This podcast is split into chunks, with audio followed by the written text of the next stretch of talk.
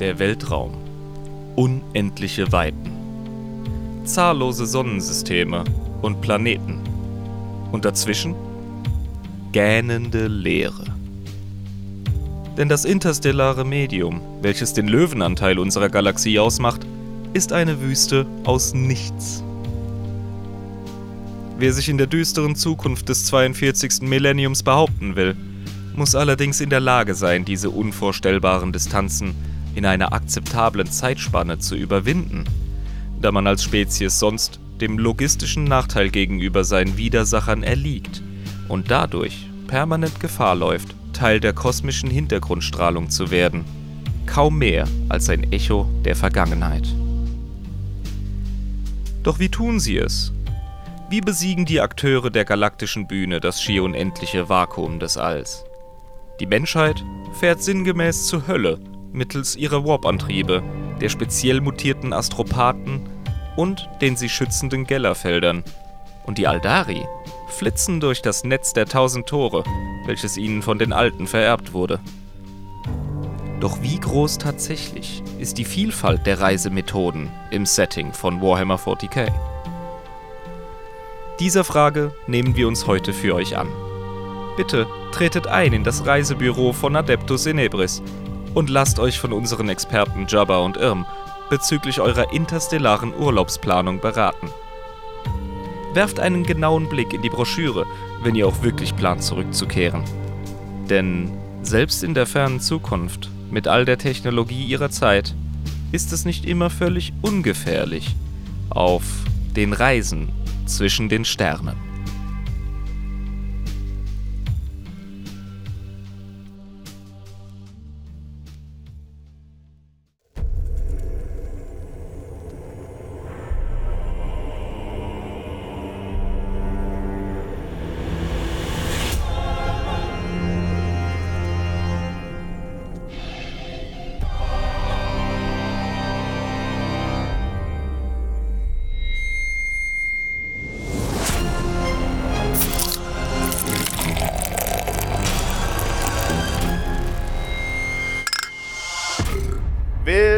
Willkommen, willkommen, meine Freunde. Willkommen bei einer neuen Folge Adeptus Inepris, der Warhammer 40k Lore Podcast mit Schuss. Hier ist das Nummer 1 Maskottchen der Bellheimer, äh, heißt sie ja, Brauerei, der Jabba und. Der Irm, was geht, Leute? Seid ihr am Start? Ich musste gerade echt aufs Bier gucken, um nochmal den Namen zu checken. Der bekanntesten regionalen Brauerei hier. Ich bin so Alter. dead, aber ja, so ist es halt. Okay. Äh, ich wollte Bellheim Brauerei sagen, da habe ich gedacht, nee, das hört sich in meinem Kopf falsch an. Moment, ah, Bellheimer, so hieß er. Okay, ja, gut. Bellheimer, Bellheimer Lord, Kollege. Ja, so das habe ich doch hier in der Hand gerade, die Pulle, mein Freund. Deswegen ist es ärgerlich. Aber ja, meine lieben Freunde, willkommen. Bei mir gibt's Augustiner, ey. Geil. Augustina ist ein richtig, richtig leckeres Helles, ohne Scheiß. Ja, ich genau lieb's. deswegen machen wir es direkt auf. Es ist zwar Herbst, aber lass machen. Ah. Wunder, wunderschön. Schön. Schönes Ding. Ja, äh, apropos, ich habe gar kein ähm, Festivalbier mehr, sondern wirklich aus der Flasche jetzt, gell? Bist du jetzt endlich mal hinterher, ja? Die ganze Summer Breeze Plörre jetzt mal aufgelutscht. Ohne Scheiß, es fühlt sich wieder so gut an, einfach ein normales Bier aus einer normalen Flasche zu trinken. Es ist unfassbar. Wie so ein echter Mensch, ja. Ja. Apropos echter Mensch, ich bin ja jetzt auch in der Arbeitswelt angekommen und kein Student mehr. Yeah, uh. Hey, woo. Ja. Ähm, Ja, ist halt so, ne? Ich find's jetzt schon scheiße. Nee. ja, alles gut. Wo wir gerade beim Thema Arbeit sind. Du hast ja auch beim Podcast, äh, leistest du immer mehr Arbeit, äh, Regelrechte. Ja, ja. Und äh, du hast uns ja letzte Woche durch die Welt der Konglomerate der Wotan, der Gedrungenen, der Kin, der Kinn. geführt. Ja, ja, genau. Und wurdest direkt äh, links und rechts mit einem Hering über die Backe gebitchslappt. Ähm, mit Alter, den die haben- Actuallys. Die haben, die, die haben mir mehrmals hintereinander zwischen die Beine getreten. Das war echt übel. ähm, Teilweise zu Recht, muss ich ja, sagen. ich, ich saß danach kotzend in der Ecke von unserem Stammtischzimmer. Das war echt übel. So, es gibt weibliche Kinn. Ich habe gesagt, ich habe über die im Kodex gar nichts gelesen. Ja, Jabba, wenn du halt nur die ersten 40 Seiten vom Kodex liest, dann ist das halt so. Ähm, Ja, ich Es habe gibt halt, auch Modelle, Mann. ja eben genau, ich habe halt nur, ich hab halt nur den Lore-Teil habe ich inhaliert und mir dazu Notizen gemacht, aber im Lore-Teil sind halt hauptsächlich Textpassagen und keine Bildchen von Figürchen. Hätte ich Okay. einfach mal in der Mitte mir das angeguckt, hätte ich natürlich auch die Weibchen gesehen, die Frauen. Ähm, die äh, Frauen der Kin, ja, die haben zwar äh, diese Gentechnologie, aber natürlich ähm, stellen sie mit ihren Gensträngen ähm, natürlich Kin beider Geschlechter her. So ist das. Ähm, genau. Gute Sache. So wie wir das jetzt äh, mitbekommen haben. Genau, da möchte ich äh, den ersten, der mich geactualisiert hat, das ist der Eagle Pilot Exarch, ähm, möchte ich mal einen Dank aussprechen. Du warst der allererste, der mir zwischen die Beine treten durfte. Vielen Dank dafür. Und dann kamen halt noch diverse andere. ja, aber das ist okay. Genau, Ja. und, und dann haben wir noch den, den Oshti. Der hat ähm, das zweite Actually gebracht, was kein wirkliches Actually ist, sondern eher so ein bisschen Dippelschisserei, so ein bisschen äh, Nennen wir es Ergänzung. Ergänzung, genau, um es netter auszudrücken. Ich habe ja gesagt, dass ähm, die gewissen Grundsätze und äh, Floskeln, die die Kin verwenden in ihrem Volk, die von Außenstehenden immer so ein bisschen als lapidar ähm, aufgefasst werden, äh, die aber eigentlich einen tiefen Sinn innerhalb der Kin-Gesellschaft haben, dass der Ausspruch, äh, die Ahnen sehen zu, hauptsächlich als Mahnung gesehen wird und als Pass ja auf, was du tust, mein Kind, denn die Ahnen schauen zu. Aber es hat natürlich auch einen eher positiven ähm, Nebencharakter. Neben dieser mahnenden, ähm, neben, neben dieser mahnenden Funktion hat es eben auch eine positive Funktion und zwar als Lob. Wenn du eine Aufgabe gut gemacht hast, dann sagen die Leute mit einem Kopfnicken und einem Lächeln, die Ahnen schauen zu, weil sie dann sagen können, hey, gut gemacht, deine Vorväter und Urvorväter und Ururvorväter haben genau gesehen, was du für eine geile Aktion hier gerissen hast. Sehr gut. Oder Also- auch als Motivation. Ja, wenn so zwei das, äh, ja. wagemutige Kinn gerade irgendwas reißen, irgendwie so ein, so ein Flöz klar machen und sich gegen irgendwelche Tyranniden oder sonst was zur Wehr setzen. Ja, kannst du aber deinen Arsch drauf verwetten, dass es der Opa sieht, Alter. Das ja, weißt genau. Das ist, äh, das geht wieder in die Richtung Kampfschrei, aber es gibt halt auch dieses, ey, die Ahnen sehen zu als High Five, weißt du? 100 Ja, Pro. ja, locker. Genau, also danke, lieber Osti, da hast du natürlich recht. Das äh, kann man, wie gesagt, auf mannigfaltige Art und Weise sehen, wie die ganzen Grundsätze der Kin, die so lapidar wirken und so dahergesagt wie so Schüttelreime, aber eigentlich einen tieferen philosophischen Zweck und äh, glaub, einen Motivationsschub für die Ja, der, Gesellschaft der geben. Kind macht sicher nicht das Maul auf, ohne dass er was sagen will. Ja, der ist viel zu mürrisch und viel zu faul dafür, um das anders, also nicht faul, aber er ist viel zu mürrisch und wortkarg dafür, um es anders Das zu ist machen. einfach nicht so eine Laberschnitte wie du, weißt du? Der sagt, was er sagen will und dann sagt das. Ja, aber das ist ja okay, weil dann gehe ich ja trotzdem zu denen hin und red denen einfach einen Blumenkohl ans Ohr, aber das ist ja okay. Okay, gut. Ja, ähm. Kam denn, kam denn für mich noch etwas? Ja, Hast äh, du, viel äh, mit den, irgendwas? viel mit den Thousand Suns tatsächlich kam noch nachgerückt. Also, das war aber auch klar. Ähm, die Psych Nguyen, die verdammten äh, psionischen Käfer, mit denen sie auf ähm, Prospero so gerungen haben, die genau. heißen äh, Psychnen auf Deutsch. Also, das haben sie ein bisschen elegant verdeutscht, das Wort. Und ähm, was war denn noch los? Ja, der Luri, der hat mir geschrieben. Der Hure Luri. Gott, Der Hure.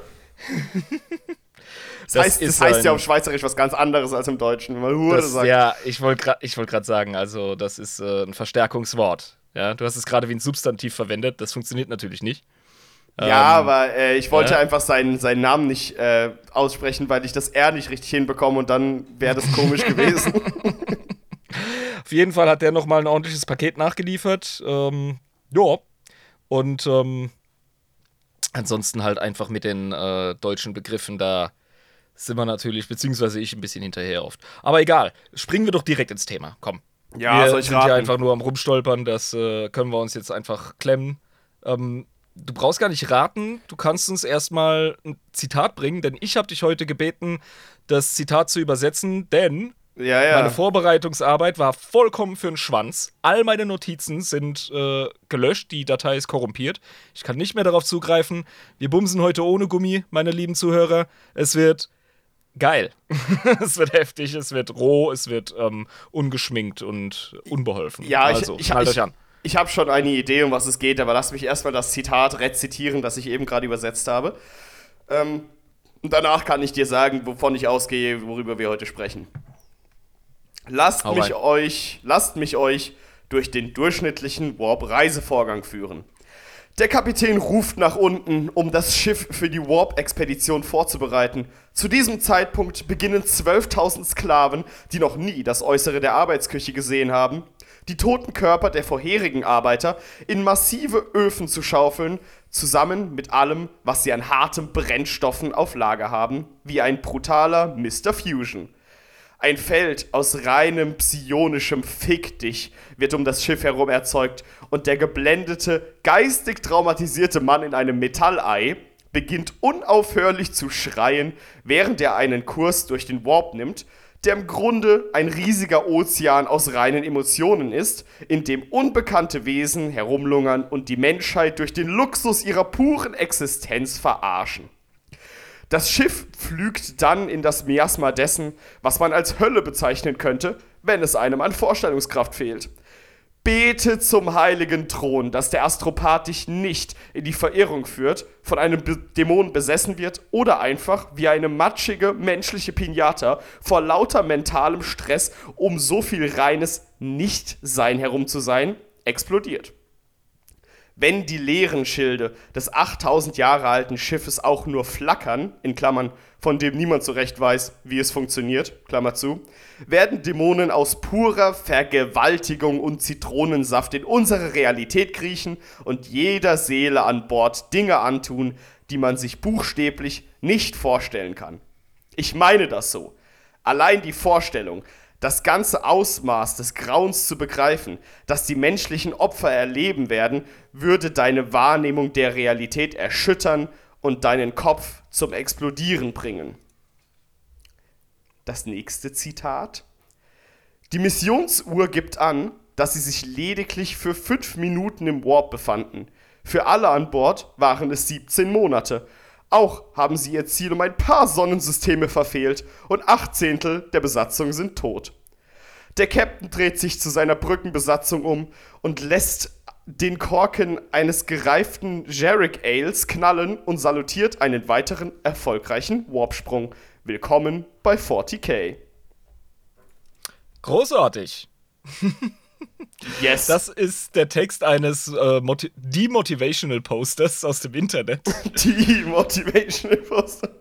ja, das ist eine Copypasta äh, über 40k, die wir heute mal flugs übersetzt haben. Und ich finde die großartig. Die ist natürlich überspitzt, aber sie ähm, führt uns auf humoristische Art und Weise in das Thema ein, das du dir jetzt wahrscheinlich schon denken kannst. Ja, über Warpreisen oder Astropathen generell reden wir heute.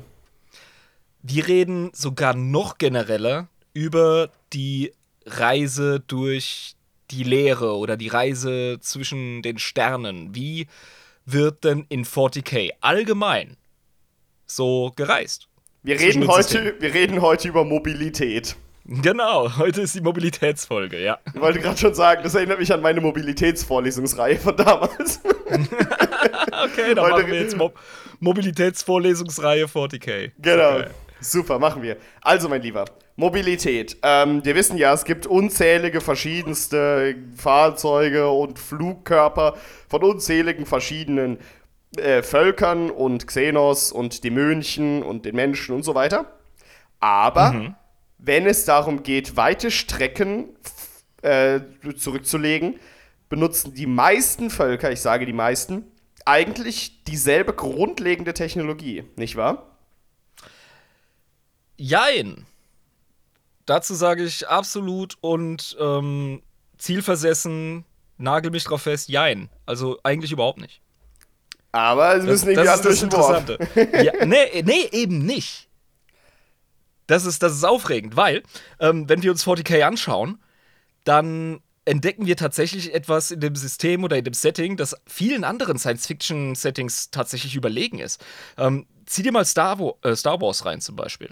Mhm. Da ne, benutzen sie doch alle mehr oder weniger den gleichen äh, Hyperdrive. Ja, ja, um das ist das Ding, Galaxie reisen. wo sie halt durchkommen, genau. Genau. Und äh, in Star Trek hat jeder den Warp-Antrieb, der nicht wie der Warp-Antrieb im 40k ist, sondern halt einfach eine ähm, Raumzeitkrümmung, die von allen mehr oder weniger gleich genutzt wird. Es ist das gleiche Prinzip, was sternfahrende, raumfahrende Völker verwenden. Ja, genau, aber ich habe gedacht, das wäre bei 40k ähnlich, dass du quasi sowas wie, also du hast ein paar Völker wie die Necron zum Beispiel, die nicht den Warp benutzen, sondern andere Fickereien mit der Wissenschaft machen, aber grundsätzlich ja. hast du es doch mit derselben Technologie zu tun. Du hast Gellerfelder, um dich vor den Dämonen abzuschirmen und dann benutzt du halt die Astropathen oder halt irgendwelche anderen Psioniker, um dich da Sicher, das gilt für die Menschen, ja. Ja, aber nicht für die anderen, oder?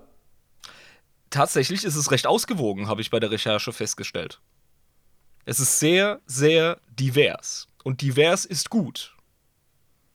Denn das macht das Setting interessant. Okay. In dem Fall schon, ja. Genau. Ähm, wir fangen doch mal bei den Menschen an. So wie man es immer tut. Und reden über das Reisen in der Leere im All. Wir äh, grundsätzlich reden wir von ähm, zwei Arten von Fortbewegung außerhalb von Planetenatmosphären und dem Orbit, den Umlaufbahnen. Und zwar einmal ähm, innerhalb von Systemen und ja. dann systemübergreifend, also interstellares Reisen. Was ein Riesenunterschied ist. Ja, ja, klar. Also innerhalb von Systemen kannst du ja einfach abartig viel Brennstoff in die Turbinen rein und gib ihm dem Bruder. Richtig ja, schön genau. Speed rein. Richtig. Mit unserer heutigen Technologie dauert eine Reise zum Mars ein paar Monate. Aber äh, mit neuartigen Antrieben wäre das natürlich äh, ziemlicher Klacks. Das ist eine Busfahrt. Ja, eben. Und wir benutzen ja im Moment auch ganz, ganz viel Gravitationsgeschlängel und Umlaufbahnnutzung und was weiß ich was. Ähm, das ist natürlich mit krasserer Technologie ist das easier, sich innerhalb eines Systems fortzubewegen und das macht die Menschheit mit dem guten alten Prometheum. Ja, ja, das Prometheum, das kennen wir ja, das ist in aller Munde. Ähm, das hat auch jeder und äh, so wird das gemacht. Das, das benutzt sie ja auch, um äh, bestimmte Waffen zu benutzen, ne? War das nicht so? Ja, genau. Im ja. Grunde ist Prometheum der Oberbegriff für alles Brennbare in Antrieben, Flamern oder gar Plasmawaffen im Imperium. Also quasi so der Universalbrennstoff. Genau. Das, aus, äh, das besteht aus verschiedenen Formen von Kohlenwasserstoffen ähm, die auf verschiedene Art und Weise vom Imperium genutzt werden. Wie gesagt, einerseits haben wir das Prometheum ähm, vor allem als Schiff, äh, Schiffskraftstoff für die Raketenantriebe, aber auch eben als Gelform, wie so eine Art Übernapalm. Ach du Scheiße. Aber ähm, ja. jetzt mal Hand aufs Herz. Ähm, wenn Prometheum so ubiquitär verwendet wird im ganzen Imperium, dann will ich mir nicht vorstellen, wie erbärmlich diese Welten stinken, auf denen das en masse hergestellt wird. Weil da gibt es ja bestimmt so Produktionsplaneten, die sich hauptsächlich auf Prometheum-Produktion äh, spezialisiert haben. Wie abartig das da in den Makropolen stinken muss, stell dir das mal vor. Ja, es gibt so äh, tatsächlich so Minen, Monde, Welten, auch einfach äh, Asteroiden, wo man diese Kohlenwasserstoffe abbauen kann. Das wird dann natürlich auch gemacht. Was ähm, für ein ähm, Scheißleben, Alter, echt mal. Ja, ja, du, ey, es gibt etliche Jobs im Imperium, die einfach nur lutschen. Das ist vollkommen richtig. Prometheum-Arbeiter auf einer Prometheum-Welt. mhm. Vor allem, wenn man sich vorstellt, dass Prometheum äh, bei Kontakt mit Sauerstoff tatsächlich von selbst anfängt zu brennen und sich entzündet. Deswegen äh, ist ja cool, dass ihr alle bei den Flamern von 40k auf euren Modellen da so kleine Zündflammen anbringt, wie bei ähm, normalen Flammenwerfern. Das könnt ihr euch aber von der Lore her eigentlich klemmen. Sobald das Prometheum rausgeschossen wird, äh, da zündet, das, entzündet sich das selber in jeder Atmosphäre, die Sauerstoff enthält. Bis zu einem gewissen Grad. Ja, krass. Also ähm, ist das ja auch gar nicht so angenehm zu transportieren. Ne? Das ist nicht so wie ein ganz normaler Gaskanister, jetzt in dem Sinne. Ja, das Zeug ist auf jeden Fall heilig. Das wird genauso angebetet wie viele Maschinen. Das ist äh, das äh, Lebensblut des Imperiums, das Prometheum, ganz klar. Und äh, im Grunde, wenn auch in kleinerer Form, ähnlich wichtig wie das Astronomikan selbst. Also, ja, das, äh, wie, wie instabil es ist, keine Ahnung, aber ich kann mir sehr gut vorstellen, in der Lagerhalle, wenn du da ein Loch in so einen Container reinbringst, dann hast du natürlich erstmal ein Problem. Dann geht der Feueralarm an. Ja, jetzt mal ganz ehrlich zwischen uns Pfarrerstöchtern. Wir kriegen das ja gerade mit, wie wichtig Energie für die Menschheit ist und generell für mhm. ähm, Zivilisationen. Da ist es klar, dass das von so einer ähm, Omnisia anbetenden, AdMac verseuchten Menschheit natürlich auch hochheilig gesprochen wird, denke ich, die Hauptenergieform. Das ist ganz klar. Ganz klar. Ganz klar, genau. Und ja, ab einem gewissen Punkt musst du natürlich interplanetar bzw. zwischen Systemen reisen. Und da hat die Menschheit äh, in M18, also im 18. Jahrtausend, den Warp-Antrieb entwickelt. Du, Wie haben sie das Genau. gemacht? War das im goldenen Zeitalter noch? Ja, ne? Genau. Mhm. Das war einfach wissenschaftliche Entdeckung. Das war naturwissenschaftliche technische Forschung, Ingenieurskunst. Krass. Babam, babam. Äh, Loch in die Hölle gerissen. Uh, was geht denn da ab? Ich, also, ich finde es halt immer so krass, wenn wir über das goldene Zeitalter sprechen, weil das ja wirklich einfach nur die Weiterführung der wissenschaftlichen Tradition ist, wie wir sie halt heute kennen, Ja. ähm, die zu so extremer Scheiße geführt hat. So, in, in Zukunft dann, ne? Also wirklich Ja. noch in die Hölle zu stanzen einfach, weißt du? Stanzer rein, durch, bist du woanders wieder draußen. Das ist eigentlich richtig geil. Ja, an der Stelle empfehle ich den Film Event Horizon. Wer den noch nicht gesehen hat, äh, ihr habt was verpasst. Das ist im Grunde der erste 40k-Film, der kein 40k-Film ist. Das ist ein schöner ähm, Science-Fiction-Schinken, in dem die Menschheit äh, tatsächlich den Antrieb, der über Lichtgeschwindigkeit gehen soll, entwickelt und dann passiert genau das, was in 40k passiert. Sie Dämonen sind oder nicht was? darauf vorbereitet. Äh, guck dir den Film an. Event Horizon, geiler Film. Okay, super. Äh, genau, aber das ist dann quasi passiert. Die hochwissenschaftliche Menschheit denkt sich, cool, wir haben das jetzt rausgefunden, lass mal durch die Galaxie reisen, das ist bestimmt spaßig. Äh, Erzählerstimme, es war nicht spaßig. Ähm, ja, also Man konnte nur relativ kurze Sprünge machen. Und äh, dann hat sich auf mysteriöse Art und Weise in der Menschheit in M22 das Navigatoren-Gen breit gemacht. ohne, dass da irgendjemand sein Zutun gegeben hat, ne? Irm? Ja, ganz sicher nicht. Nein, nein. Das, äh, Das ist ja albern. ganz von allein passiert. Ja, ja. Ja, ganz klar, natürlich. Die Psioniker auch, ganz alles alleine. Ja, gut, das mit dem psionischen Erwachen, das, ja, ja, das mag gelenkt geplant worden sein. Ähm, auf jeden Fall kann man mit Navigatoren längere und äh, sicherere Reisen in den Warp machen. Wir reden nicht von sicher. Da, damit Nein, sind wir ganz Fall. weit von entfernt von dieser weit von Behauptung. Ja, aber Richtig. sicherere Reisen. Ja. Genau. Ja, und äh, wenn ein Schiff durch den Warp reisen möchte, ein imperiales, wir sind jetzt äh, ganz normal im 40k in unserem gewohnten Se äh, Setting, ähm, da findet der Ein-, aber auch Austritt in und aus dem Warp im Regelfall an einem sogenannten Mandeville-Punkt statt. Mandeville-Punkt, okay. Ja, das ist ein Punkt ähm, in einem System, am Rand eines Systems, der safe ist, der sicher ist zum ähm, Übertreten in den Warp und auch sicher ist zum Austreten aus dem Warp. Der ist einfach. ich habe das so verstanden, die, die dass. Bushaltestelle, der, der, der Flughafen-Landeplatz ist das. Ja, genau. Also du kannst, du kannst eine Boeing einfach nicht in äh, der Einbahnstraße von Mutters Kuhkaff landen. Du Nee. brauchst dafür ein bisschen mehr Platz. Und so ungefähr stelle ich mir das vor. Das muss Okay, einfach ja. ein bisschen Abstand zu den äh, Himmelskörpern haben, die man bereisen will. Dieser Mandeville-Punkt ist wahrscheinlich jeder Punkt außerhalb eines gewissen Radius von ähm, größeren Himmelskörpern. So verstehe ich das. Ja, das ergibt ja auch Sinn. Also ich meine, Ja. ähm, das Universum ist ja auch relativ leer, aber ich Ja. kann mir gut vorstellen, dass man auch relativ viel Platz braucht, um sicher irgendwo äh, aus dem Warp rauszustoben, wie so ein wahnsinnig gewordener Stier.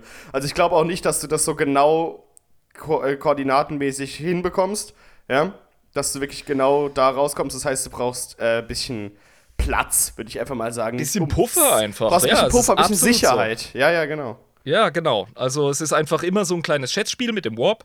Und ähm, deswegen hat man den Puffer. Das ist allgemein akzeptiert unter Kapitänen, dass man diese Mandeville-Punkte oder Zonen einhält. Ähm, das hält natürlich die Menschheit nicht davon ab, immer und immer wieder in den Stories von 40k die, ich nenne sie mal, Jiha-Methode zu verwenden. Und das nicht allem- zu tun. Vor allem beim Austritt aus dem Warp, ja, da passiert es nämlich immer wieder, dass die imperiale Flotte oder gerade Space Marines, die besonders aufs, äh, ja, in die Fresse hauen stehen, in jeder Hinsicht, einfach direkt kurz vor der Atmosphäre von dem Planeten aus dem Warp austreten, so wusch, wusch, wusch, und auf einmal hast du die Wut des Imperators über dir und siehst es am Himmel. Ja, das passiert, das wird gemacht und das ist scheiße geil. Es ist nur fucking gefährlich. Ja, genau. Und dann Und siehst das du, tat es kein Fick. und dann, und dann, dann siehst du so unten so einen ganz alten, äh, erfahrenen Händlerpiloten von so einer Händlerflotte, ja, der sich immer so brav an die ganzen Felder gehalten hat, der da hochguckt und einfach nur so sagt so, das hätte ich jetzt nicht so gemacht, gell? so, so in der Rente so. Also, nee, Jungs, das, nee, nee, das muss ich melden. Also, das, das geht nicht. Gieg sie dir an, Hein, da, die durchs Paddel. Nee, nee, das hätten wir Nee, damals nee. nicht so gemockt. Ja, der, der, Ja. alte, der alte Freihändler. Ja, genau, das ist sein Leben lang so das gemacht und sich danach auf so einer paradiesischen Planeten niedergelassen hat. Nur, Ja. nur, dass da dann ein Jeans-Dealer-Kult groß geworden ist, ja. Ja. Kriegt ja nie seine Also Ruhe. Übermenschen, Übermenschen wie Astartes, die richtig gute Piloten sind und erfahren sind, ein paar Jahrhunderte Erfahrung haben, die machen sowas ständig, die können das. Ähm, Ja, gut. Für ganz, ganz normale Imperial Navy-Piloten ist das halt schwierig. Ja. Das kann ich mir vorstellen, ja. Da brauchst du ein bisschen Ja. Können. Wie das alles funktioniert mit dem Warp-Antrieb, da gibt es so viele Missverständnisse. Ist unglaublich. Ähm, ich versuche mal ein bisschen Licht ins Dunkel zu bringen. Also der Antrieb selbst, die Technologie, ist das, was einen Riss im Warp verursacht. Also Die durch Technologie, selbst, ja. drückt jemand auf den Knopf und dann geht da, wupp, der Riss auf. Allerdings ist es ziemlich dumm und nutzlos, ab dem Moment keinen Psyker an Bord zu haben, der spezialisiert ist für den ganzen Scheiß. Ja, Also du das kannst- lässt Leute glauben, dass man Psyker bräuchte, um den Warp zu öffnen. Nein, nein, nein, du kannst da auf jeden Fall rein. Das ist nur nicht empfohlen. Ja, also es geht, also ja. Ich meine, das ist halt einfach keine gute Idee. Wie du gerade gesagt hast, weil du hast ja auch ein Gellerfeld. Ist das reine Technologie oder brauchst du auch einen Psioniker für? Oh, da reden wir gleich drüber. Das ist nämlich auch unheimlich aufregend und grimdark. Ja gut, aber ich meine, wenn du da zum Beispiel reingehst, das ist ja so, als würdest du sagen, ja, ich bin jetzt hier gerade in einem, äh, in einem Flugzeug und unter mir ist die Sahara. Äh, ich nehme einfach mal meinen Fallschirm. Ich werde das schon alleine rausfinden. Keine Sorge, macht euch keine Sorge um mich. So groß kann die Wüste ja nicht sein. Ja, mach, lösch die Sahara und mach den Amazonas draußen. Alle Tiere sind auf Crack. Ja, genau. Und dann mitten da drüber, wo keine Zivilisation in der Nähe wäre. Ja, gut, Fallschirm raus. Ich gehe da mal Ja. runter. Ich, ich sehe euch da in, übermorgen in Buenos Aires. Kein Problem. Und dann kommt dann so ein Jaguar, der Badesalz Ja. gefressen hat und ein Kaiman, der einfach voll auf Amphetaminen ist und beide haben Bock auf dich. ja, genau. Das ist, ja. Keine gute Eben. Idee. Deswegen, ähm, also, sobald der Riss da ist, ab übertreten in den Warp, ne? Und dann werden die konventionellen Antriebe genutzt. Aber man bewegt sich quasi im Warp fort. Allerdings ist die eigentliche Fortbewegung so das äh, Treiben in den Energieströmen des Materiums. Die sind so ein bisschen viskos, die sind so ein bisschen dickflüssig. Und da sind unheimliche Umwälzungen und da muss man sich in diesen Strömen dann ein bisschen äh, bewegen können. Da äh, beginnt dann die Surferei. Das ist dann wirklich wie so ein. Du bist jetzt nicht mehr ähm, die Yacht oder der Katamaran, der voll geil durch die Winde und die Wellen schneidet. Jetzt bist du ein verficktes Huckleberry Finn-Floß auf einer schnell, äh, auf einer Strömung, weißt du, auf so einem schnellen Fluss, Ja. wo überall fucking Felsen sind. Du musst gucken, dass du ungefähr dich dahin abstößt, wo es äh, günstig für dich ist mit den fucking Strömungen. Jetzt wird's nämlich wild. Und äh, es ist ja auch nicht von ungefähr, dass wir jederzeit und immer diese Wassermetaphern bemühen, über Ja. Strömungen sprechen und du surfst so dadurch. und ähm, weil es ist ja wirklich, man kann sich das ja wirklich so vorstellen, ne? wie ein reißerischer Fluss oder wie ein Meer. Ähm, Mhm. Weil du hast ja gesagt, also diese Ströme sind so leicht viskos und du kommst nicht richtig gut voran und du kannst es nicht 100% navigieren, wo du langkommst. Du bist von den Günsten des Warp abhängig, ne, wo es dich eher hintreibt oder eher weniger und es ist total schwierig, da irgendwie die Koordination aufrechtzuerhalten, so wie ich das verstanden habe. du musst den Warp lesen und musst ihn einschätzen können. Und das ist eine Kunst. Und dann geht's da mit 10 Knoten voraus, nicht? Ja, und auch mal 20 äh, und auch mal in die falsche Richtung. Auf jeden Fall ähm, hat es den Effekt, dass je länger man im Warp unterwegs ist, ja, die Gefahr größer wird, von irgendeiner Art unerwarteten Strömung erfasst zu werden. Und entweder am falschen Ort oder halt gar nicht mehr austreten zu können. Und da hast du dann ein Riesenproblem. Also, Dann bist du gefickt. ja, dann bist du halt im Arsch, dann war's das. Ja, richtig. Ähm, man unterscheidet generell übrigens bei imperialen ähm, Schiffen zwischen einem kalkulierten und einem gesteuerten Warpsprung. Wo ist denn der Unterschied zwischen kalkulierten gesteuert? Ganz einfach. Ähm, was für die Tech-Navigatoren des Adeptus Mechanicus ein kalkulierter Sprung ist, das wird von Kapitänen der Imperial Navy als blinder Sprung bezeichnet. Die, äh, die hocken sich äh, vorher, bevor sie übertreten, hocken sie sich hin und blicken technologisch tatsächlich, das ist auch sehr interessant, ähm, quasi. Ne, ich glaube, die machen auch mittel, mittels des Navigatoren machen die das. Die haben auf jeden Fall ein Gerät, mit dem können sie quasi wie so durch ein Fenster in den Warp schauen. Und können so die Strömungen sich schon mal ein bisschen anschauen und können einen Kurs planen. Und den halten sie dann ein und hoffen, dass sie am Ende auch richtig rauskommen. Genau. Erstmal, also sobald du im Warp bist, kannst du nichts mehr machen, außer innerhalb der Strömung, in der du gerade bist, mehr oder weniger da und dahin lenken, im richtigen Moment auf eine andere Strömung übersetzen, wenn es klappt, etc. Und deswegen musst du dich vorher hinhocken und das ganz, ganz klar kalkulieren, weshalb das für ein AdMac einfach easier ist. Weil das halt so Rechenkörper sind. Ja, aber du hast gesagt, es gibt auch einen gelenkten Warpsprung. Da bist du eher auf äh, Intuition angewiesen, während du im Warp bist und musst dann richtig lenken in der richtigen Sekunde, meinst du? Ja, genau. Der, der gelenkte Warpsprung, das ist der längere und sicherere. Und ja. der ist tatsächlich der, bei dem du den Navigator als Chefsurfer am Steuer des, ähm, des äh, Schiffes hast. Der steuert dann den ganzen Kahn, den ganzen Kutter. Krass, aber das ist ja dann voll äh, unsicher, oder? Weil du ja vorher keine Berechnung angestellt hast oder doch hast du, aber halt nicht so genau, wie das jetzt die AdMax machen und dann bist du ja wirklich darauf angewiesen, ja, das, gerade die das Problem, laufen. Das Problem bei dem kalkulierten Sprung ist einfach die Natur des Warps. Ja, das ist, als würdest du versuchen, deine Freundin auszurechnen. Funktioniert nicht. Kannst du knicken. Du musst, ja, du musst, geh mit dem Flow, Digga. Du, du, musst im Gespräch musst du drauf aufpassen, was gesagt wird, und dann gehst du weiter. Ja. ja, so ungefähr. Nee, wirklich. Also der Warp ist ein ist lebendig. Das ist ein Wesen. Das ist ein launisches, und launisches Vieh. Diese ist meine Braut. ähm, ja, und äh, das auszurechnen, das ist natürlich ein netter Versuch vom AdMac und die kriegen das auch hin. Aber das kannst du nur bis zu einem gewissen Grad. Je weiter du im Warp versuchst, kalkuliert dich zu bewegen und das Programm abzufahren, das du vorher aufgeschrieben hast, desto äh, schneller wird das katastrophal, weil die äh, Variablen, die häufen sich halt an, weißt du? Ja, und irgendwann überfällst dich einfach und dann denkst ja, du, ja, aber ja. ich habe das doch aber vorher ausgerechnet. So, ja, Pustekuchen, mein Freund, das wird nichts. dir nichts kannst du so viel rechnen, wie du willst. Wenn dann irgendjemand mit dem Radiergummi auf dein Blatt Papier kommt und da eine 4 zu einer 2 ändert oder so. Und das macht der Warp. Also, beziehungsweise du kannst halt etwas nicht vollständig ausrechnen, das so viele Variablen hat. Ja, ich meine. Deswegen, ja. das ist bei jedem System so, das ist auch in der Wahrscheinlichkeitsrechnung so. Äh, je länger der Zustand oder der Vorgang dauert, desto ungenauer wird deine Rechnung und das kann auch kein Tech-Priester der Welt. Deswegen sind das, die kalkulierten sind kurze Sprünge und ähm, sobald du drin bist, läuft das Programm stur runter und du kannst da drin eigentlich nicht mehr viel machen. Du kannst immer noch gucken, lenken, tralala, aber ohne Astropathen oder so ist das, äh, kannst, du, kannst du verhacken. Ja, eben. Also Übrigens, dass kein Missverständnis aufkommt, ja. ja. um Missverständnissen vorzubeugen. Nicht, dass jetzt jemand schreibt, äh, der Herr hat gesagt, AdMac benutzt keine Astropathen. Doch, tun sie, beziehungsweise Navigatoren, Verzeihung. Ja, natürlich benutzt es AdMac Navigatoren, ist doch vollkommen klar. Aber ich will nur den Unterschied zwischen navigierten beziehungsweise ähm, gesteuerten und kalkulierten Sprung klar machen.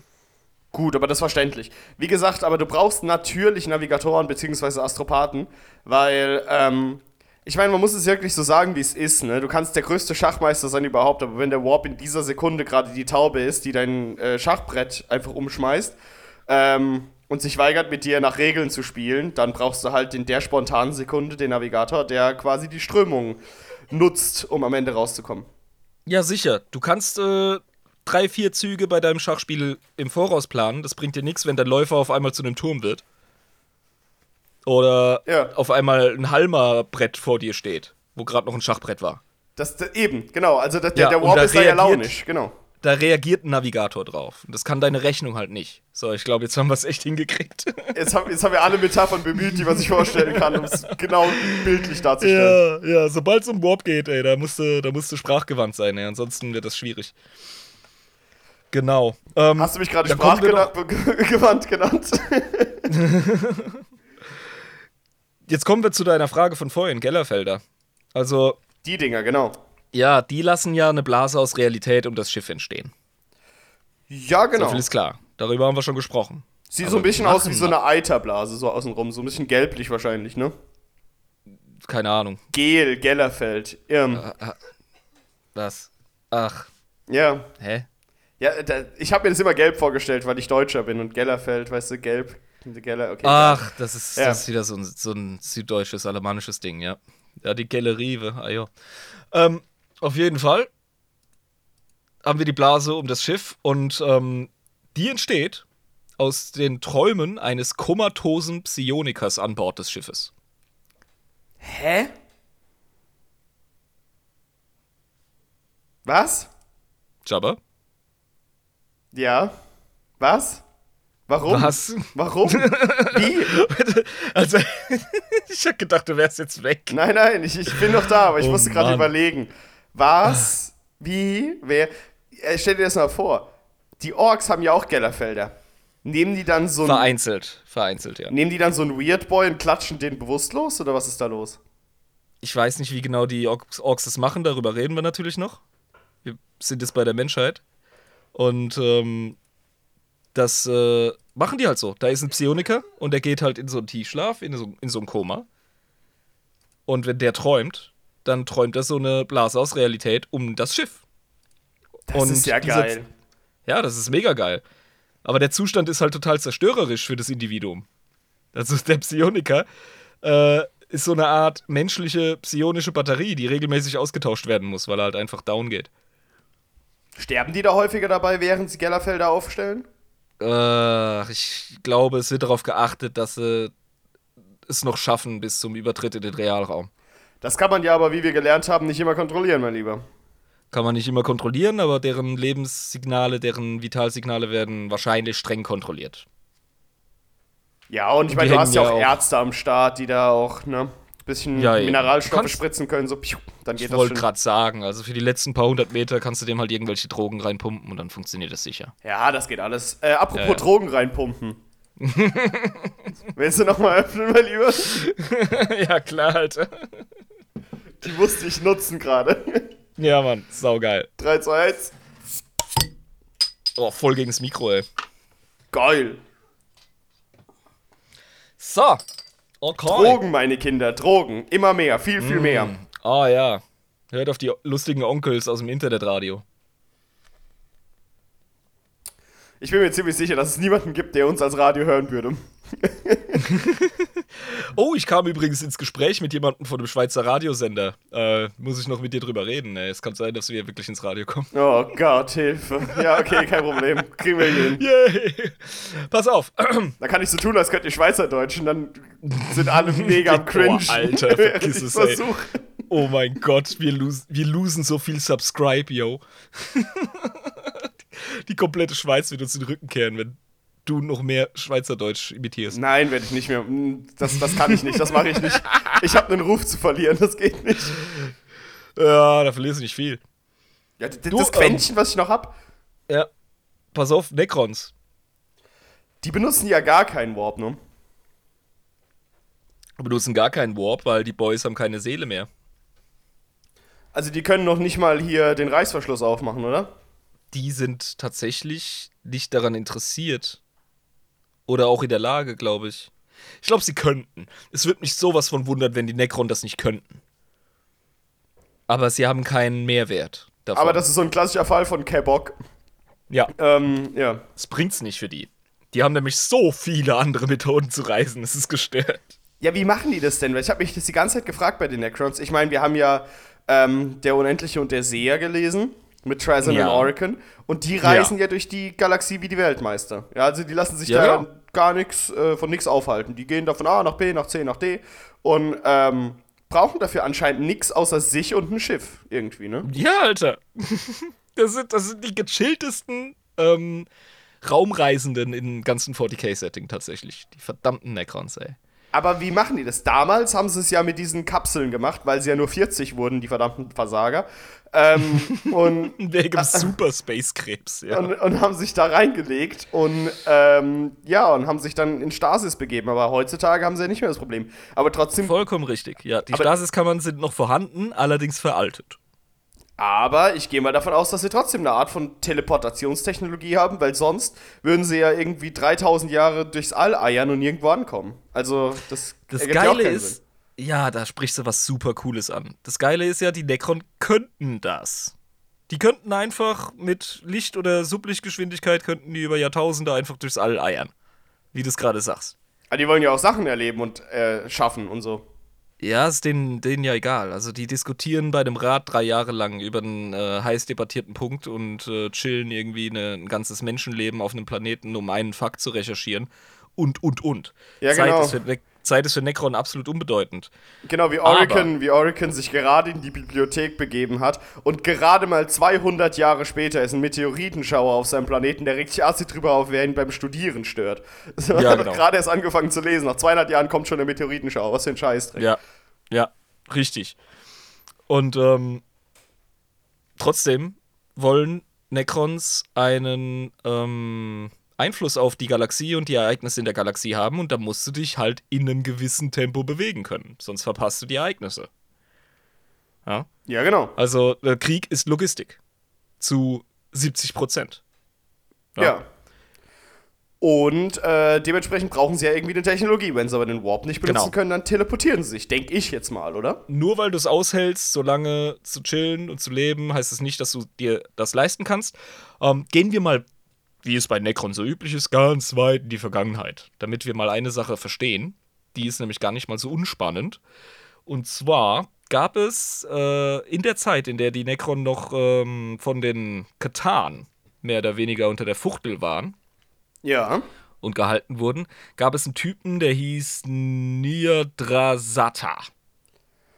Okay. Nirdrasata oder auch der Brennende war ein Angry Boy der Katan, der es sich sehr, sehr stark zum Ziel gesetzt hat, die Elder fertig zu machen. Okay. Und ja, die Elder waren ja eine Waffe der großen Alten, äh, der Alten. Und ähm, demnach haben die Katan ja äh, den Stellvertreter Beef Necron Elder geführt. Genau. Necron Ko- Krog. Ja, genau. Also es war aber trotzdem so ein Erzfeind-Shit. Irgendwie so, das sind die Ja, Lakaien von meinem Erzfeind, deswegen sind es auch meine Feinde. So ganz klassisch. Absolut, absolut. Und der hat es sich dann eben zum Ziel gemacht, äh, den Necron Zugang zum Netz der tausend Tore zu gewähren. Ach, stimmt, da können sie ja rumchillen, das weiß ich. Das, da haben sie sich auch äh, beide befunden, Orican und Trezor zwischendurch mal, ne? Das geht. Das geht durch die sogenannten Dolmentore, die der brennende oder The Burning One, wie er genannt wird, äh, entwickelt hat. Die sind feste lokale Punkte in der Galaxie, die aus lebendigem Stein bestehen. Und durch die können die Necron tatsächlich sich in das Netz der tausend Tore, ich sag jetzt mal so, ja, reinschummeln. Weißt du, die schneiden da quasi ein Loch in den Tunnel und brechen da ein und bambulen dann rum. Ja, und sind wahrscheinlich keine gern gesehenen Gäste, aber sie machen es trotzdem, weil es ihnen egal ist. Aber, ähm, Ja, klar, ja. aber so klassische Necron-Manier einfach äh, sich da rein brute forcen, obwohl sie da nichts zu suchen haben, weil sie es halt technologisch können. So. Genau, sie treten da mehr oder weniger die Tür ein. Ja, Und wie im ähm, Salut damals. Während sie gerade das Klavier spielt nach und alles ist ruhig und alle gucken sie so an. die Sache ist, dass diese Zugänge, die dann durch diese ähm, Dolmentore im Netz der tausend Tore entstehen, von dem Netz automatisch mit Zeit, äh, mit Zeit geschlossen werden. Also über einen gewissen Zeitraum hinweg, sozusagen. Das heißt, denen gehen die Chancen aus, da reinzukommen. Nee, aber wenn du drin bist, dann wird hinter dir die Tür zugeschweißt. Ach so, du So musst dann woanders wieder raus dann. Ja, oder halt schnell durch den Punkt wieder raus. Hit and run. Du kannst da nicht einfach drin rumeiern. Du bist äh, im Feindesland. Und das wird halt alles auch mit ziemlich wilder Entschlossenheit von allen Aldari verteidigt. Und das macht die Dolmentore zu einer gefährlichen Reisemethode für die Necron, weil da hast du halt nicht nur äh, die, ähm, äh, da hast du nicht nur die Asuriani, du hast die Inari, du hast die Drukhari und du hast die verdammten Exoditen. Und die alle finden das nicht so töfte, wenn du dich da äh, reinschummelst in ihre Angelegenheiten. Und die treten dich und deine Blechkumpels gnadenlos zusammen, wenn du in deren WG da anfängst, äh, Tische umzuwerfen. Das ist vollkommen klar. ja, du bist ja nicht eingeladen, ne? Bist, du bist nicht Ja, nur genau. nicht eingeladen, du bist explizit vorher ausgeladen worden. Ja, du bist der scheiß Nachbar, den man schon, den man noch nie leiden konnte. Schon seit 60 Millionen Jahren nicht. ja, also, ja, Eben. genau.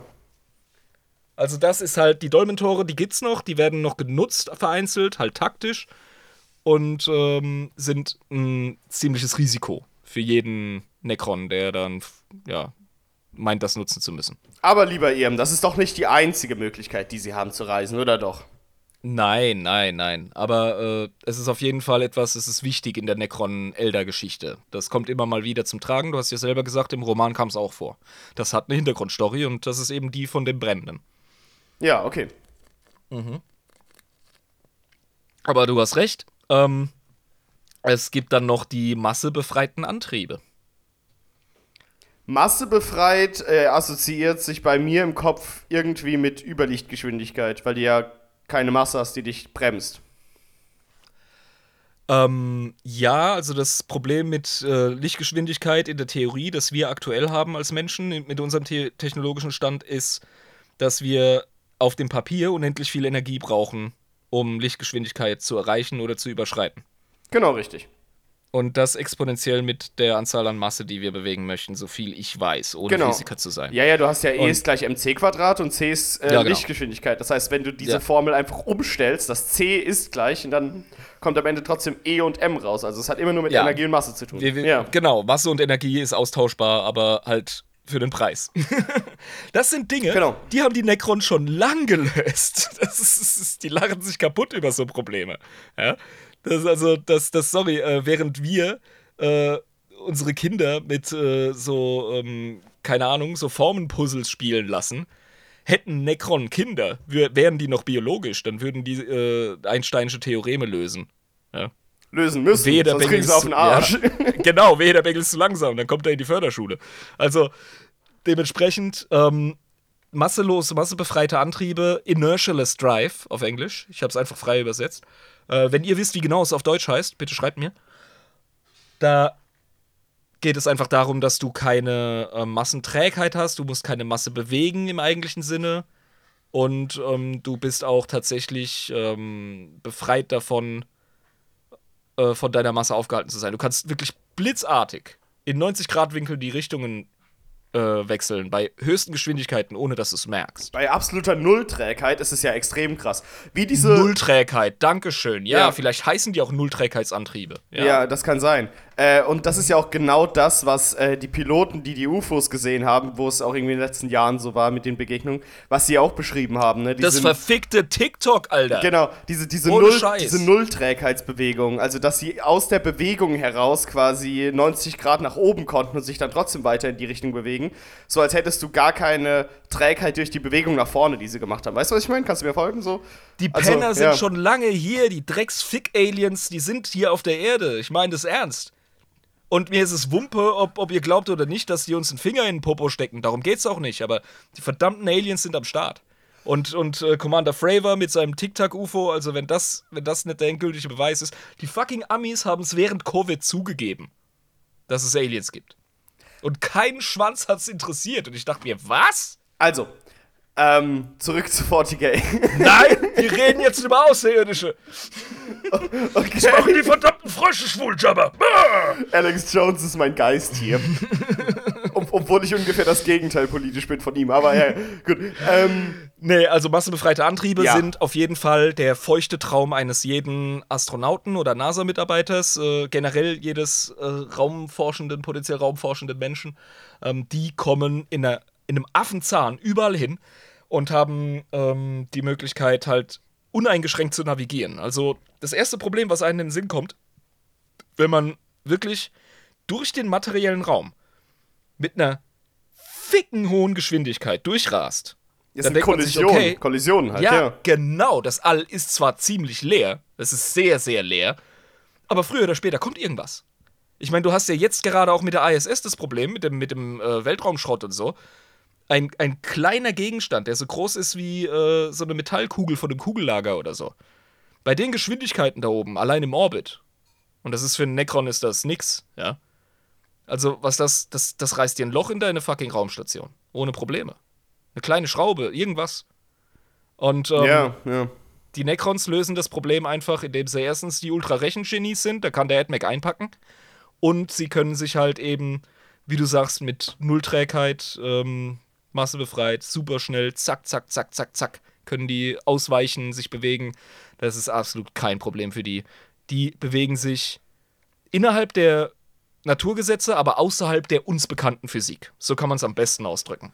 Gut, das heißt also, da sie ja eben keine Masse bewegen müssen, müssen sie sich auch nicht an die geltenden Lichtgeschwindigkeitsbegrenzungen halten. Das heißt, ähm, Die haben eine, Sonder eine Sonderzulassung für ihre Fahrzeuge. genau richtig, die müssen sich nicht an die, Physik. Die, die müssen sich nicht an die Galaxie-Verkehrsordnung halten. genau. Äh, Ihre und- eigenen Regeln, verdammt. Ja, genau, und deswegen ähm, passt das schon. Also das funktioniert. Und so hat das wahrscheinlich auch Trazin gelangweilt nebenbei gemacht, während er so sein Schiff navigiert hat, während er sich wieder was Neues angeeignet hat, so im Affenzahn irgendwelchen Sachen ausgewichen bei Überlichtgeschwindigkeit. Stell dir vor, du fährst bei 300 km/h über die Autobahn und liest ein Buch. Das ist Trazin im All. Einfach. Ja, das ist ein Necronimal. Übrigens, Leute, macht das nicht. Ja. ich sag's nur aus Prinzip, nicht, dass wir für Tote verantwortlich Ja, sind. Leute, also nur ja 300 keine Necron. km/h. Wollt ihr nicht etwa cool sein? Macht doch 350 draus, wenn ihr schon so ein dickes Auto habt. Okay, Ja, nein. und löst, und löst dabei quadratische Gleichungen, statt einfach nur ein Buch zu lesen. Ihr wollt Ohne doch- Taschenrechner. ihr wollt doch cool sein, oder? Macht die Soll Augen doch cool zu. sein, oder nicht? Nee, nee, nächstes Mal, wenn ihr auf der Autobahn seid, macht die Augen zu. Nee, ernsthaft, Leute, macht das nicht. macht das nicht, Leute, ernsthaft. Äh, wir haben schon doofe Zuhörer teilweise, aber verdammt nochmal, das. Ah, ah. Weißt du, ich weiß es selber, weil ich höre auch so Podcasts wie unseren. Ja, da weißt Pass du auch, dass die Zuhörerschaft dumm ist, weil du sie hörst. nee, wir lieben euch doch alle, ihr seid alle extrem intelligent. Wir lieben euch. Ihr seid die geilsten, ihr seid die geilsten, wirklich. Taschendimensionen, kennst du, hä? Kennst du, kennst du, hä, kennst du? Ja, Taschen du Taschendimensionen, hä? Mit der Freundin, äh, kennst du, kennst du? Und dann geht die Freundin hin und dann legt sie die Taschendimension auf den Fernseher, die blöde Schlampe. Ja, äh, kenn ich. kenn ich. Und dann stehst du da mit der Handtaschendimension mitten im Einkaufszentrum und denkst dir, boah, ey, wat, ey, oh. Und das ganze Stadion klatscht, weil es alles Idioten sind. Genau. So. Okay, Taschendimensionen, Ja. ja. ähm, das, davon macht Trazen ja auch sehr viel Gebrauch. Und Genau, ähm, richtig. das Benutzt ist etwas. Seine Pokéball-Station. Richtig. Und das ist tatsächlich allgemeiner Necron-Tech. Das ist noch nicht mal irgendwie etwas, was dem alten äh, Tracen irgendwie eigen sei. Ähm, das wird unter anderem auch verwendet von den ähm, Snipern der Necron. Ähm, ich habe, wie gesagt, meine Notizen nicht, aber es gibt eine richtig gestörte äh, Scharfschützeneinheit sozusagen von den Necron. Und die chillen so lange in der Taschendimension, die leicht phasenverschoben ist von unserer Frequenz, von unserer Realitätsschwingung, sage ich jetzt mal, Ja, okay. dass die einfach ewig auf dem Schlachtfeld chillen und alles beobachten. Du kannst sogar durch die durchlaufen, merkst es gar nicht. Ach, was für eine overpowerte Dreckscheiße ist das denn? Das ist absolut OP. Und wenn sie wollen, halten sie einen Lauf außerhalb dieser Realitätsblase und drücken ab. Oder bewegen sich ganz raus. Ich kenne die Regeln nicht, aber ja. Ähm, die sind auf jeden Fall hochgradig äh, fähig, was das angeht. Durch diese Taschendimensionen. Ja, also wie gesagt, einfach aus der aus dieser Dimension in eine andere treten zu können, würde ich mal schon sagen, ist eine sehr krasse Superkraft. Also, Ja, und ich glaube, sie können eben auch Raumzeit manipulieren dadurch. Also, die können, glaube ich, verlangsamen, verschnellern. Das machen ja auch äh, Necron mit ihrer Wahrnehmung. Ja, ich meine, das machen- Hochrangige. also um jetzt mal ganz äh, meine Laienphysikkenntnisse rauszuholen, wenn wir hier Physiker haben, hin sich an den Kopf greifen. Aber ähm, die Raumzeit ist doch auch mit Masse direkt korreliert, ko ko korreliert, ähm, korreliert. Korreliert damit. erstickt er an seinen ich kann, ich. Nein, ich kann nicht mehr, Mann. Verbunden, sag einfach verbunden, sprich Deutsch. Gut. Du Hurensohn. Ja, also ich meine, das, das hängt doch zusammen mit der Masse, ne? Raumzeit. Das heißt, wenn du Masse, klar, das heißt, wenn du, wenn du äh, äh, quasi verändern kannst, ob du jetzt irgendwie Masse hast oder nicht, dann kannst du natürlich auch die Zeit äh, manipulieren, weil die Zeit ja auch, wie gesagt, mit dem Raum und der Masse zusammenhängt. Die Raumzeit wird von Masse gekrümmt. Genau, und wenn du halt die Masse äh, manipulieren kannst, wie du es gerade angesprochen hast, kannst du natürlich auch die Zeit manipulieren, auch die Raumzeit. Sag ich Ja, jetzt eben. mal. Und die Masse, Ja. und ja, die massebefreiten Antriebe sind uns ein Indiz, dass Necrons das können. Und Ja, gut. Auf die, übrigens auf die Frage von euch Zuhörern, was Necron können und was nicht. Wenn ihr eine Frage habt, können Necron XY? Schreibt mir nicht. Die Antwort lautet ja. Höchstwahrscheinlich, sag ich. Ja, können sie. Können sie. Alles Okay. außer Warp. Necron können alles außer Warp. Da haben sie gefehlt. da haben sie sich äh, mit ihrer Freundin getroffen, haben sie mit dem Mofa abgeholt und sind heimlich unter der Brücke einen Kiffen gegangen. Den Unterricht haben sie verpasst. Ansonsten können Necron alles. Ist einfach so. Krasses Völkchen. Ja, die hatten einfach genug Zeit. Und wurden in die Geheimnisse ihrer alten Herren der Katan zum großen Teil eingewiesen und das gibt denen natürlich unheimliche Macht. Die sind die aktuellen amtierenden Meister über den Realraum. Es ist halt so. Ja, also ich meine, ähm, da braucht man nicht drüber zu diskutieren. Wenn die Necron Ja. wirklich zu voller Stärke sich wieder aufbäumen, dann sag ich jetzt mal, könnten sie auch eine Chance gegen die Tyranniden haben. ich wollte es gerade sagen. Ich wollte es gerade Ja. sagen. Die Tyranniden haben als einziges die Necron zu fürchten. Muss ich wirklich sagen. Vor allem, wenn die wirklich Ähm. mit geballter Mannstärke da antreten, das wird übel. Jetzt haben wir gerade gesagt, dass Necron so ziemlich alles können und haben schon richtig krasse Sachen aufgezählt. But wait, there is more! Erzähl. Ähm, wahrscheinlich die primitivere Methode, aber durchaus äh, stark genutzt. Das ist wie bei uns ein Dieselmotor, auch wenn es jetzt schon krassere Sachen gibt. Ähm, Wurmlöcher. Ach, der Schmu, ja, gut, dann Ja. gehst halt da rein, kommst woanders raus, aber ohne Warp Genau. halt, ja. Necron, Necron tragen Wurmlöcher mit sich rum. Das ist kein Problem. Also in jedem Necron-Monolith, das sind ja diese pyramidenartigen, zigguratförmigen ähm, Gebäude, die die, Ja. äh, oder ka auch Kampffestungen, kann man tatsächlich sagen, die die Necron verwenden. In jedem dieser Monolithen befindet sich ein äh, gezähmtes, ge stabiles schwarzes Loch. gezähmtes, stabiles schwarzes Loch. Ich meine, Ja. nachdem ich herausgefunden habe, dass der Katan am Ende von äh, der Unendliche und der Seher schwarze Löcher zum Kämpfen benutzt hat, ähm, wundert mich Mhm. gar nichts mehr. Also, keine Ahnung, die könnten das ja wirklich, äh, wirklich damit jonglieren, so wie ich das Ich sag's dir ganz ehrlich, wenn die Necrons den Kampf um das Setting, den Kampf um die Galaxie in 40k gewinnen und verlangen, dass sie als Götter angebetet werden, sage ich ganz klar, oh, weißt du, wer kann, der kann. Also, wer kommt denn einem Gott am nächsten, neben dem Imperator und den Entitäten im Warp, als die Necron, Alter? Die Necron machen aus einer Religion eine Meritokratie. Die machen einfach durch ihr Können ihr Gottsein aus. ja, Mann, die haben, die haben ihre Götter gebitchslappt und in Pokebälle gesteckt. Verdammte Scheiße. Also, Ja, genau. Die, die verdienen es einfach, bin ich ganz ehrlich. Ja, also die haben, die haben einfach das Gottsein verdient, so da haben sie sich hingeschafft einfach. Ja. Ja. Und das ist die Sache. Ähm, egal ob jetzt auf dem Tabletop oder in der Lore oder im Computerspiel, immer wenn du siehst, ähm, wie unzählige Necron um einen Monolithen herum auf, also entstehen, teleportiert werden, einfach so, ne, aufploppen, dann Ja, hat es, ja, Äh, dann ist es nicht so, als würden die aus diesem Monolithen rausteleportiert werden. Werden sie schon, aber die haben da drin nicht alle gechillt. Die kommen wahrscheinlich von irgendeiner Gruftwelt und werden direkt durch das fucking schwarze Loch werden die da hingebracht. Das heißt, du kannst von einer Gruftwelt ähm, am anderen Ende der Galaxie kannst du Krieg führen und dir gehen die Truppen nicht aus, Alter. Wo immer du gegen Necron Krieg führst, je nachdem, wie ernst die das meinen, kämpfst du gegen einen ganzen Planeten. Mindestens. ja, wenn nicht noch viel mehr Planeten, wenn sie wollen. ja, ja, je nachdem, wie sie sich vernetzen. Und je nachdem, wie ernst die Lage ist. Deswegen könnten ja auch Ja. solche. Das, das Interessante ist ja, wenn wir jetzt wirklich mal auf den alten Kolosskampf, ja, gegen Tyranniden, gegen Necrons. Ähm, Ja, ja. Die Tyranniden interessieren sich gar nicht für die Necrons, grundsätzlich. Außer für den Planeten, auf denen sie halt hausen, weil die vielleicht organisch sind, die Planeten, aber die Necrons selbst sind es ja nicht mehr. Genau, Tyranniden Ähm. sind Biomasse motiviert. Und äh, Necron sind motiviert davon, also viele Dynastien, nicht alle gleich, aber ähm, die meisten sind davon motiviert, dass sie angebetet und äh, werden wollen und eben beherrschen wollen. Genau. Genau, aber das bringt ihnen ja nichts, wenn die Tyranniden alles wegsnacken, was sie beherrschen können, weil die ja keinen Bock Exakt, haben. Ja. Deswegen die Hoffnung, dass die Necron den Tyranniden äh, den Panzer versohlen. Aber ja, also scheißegal, wer gewinnt. Weißt du, ob das jetzt Gojira oder Modma ist. Am Ende bist du gefickt, weil ein Monster bleibt übrig. Ja, aber ich hätte lieber die Necrons als äh, Gegner, aber mit denen kannst du reden. Ja, kannst du das?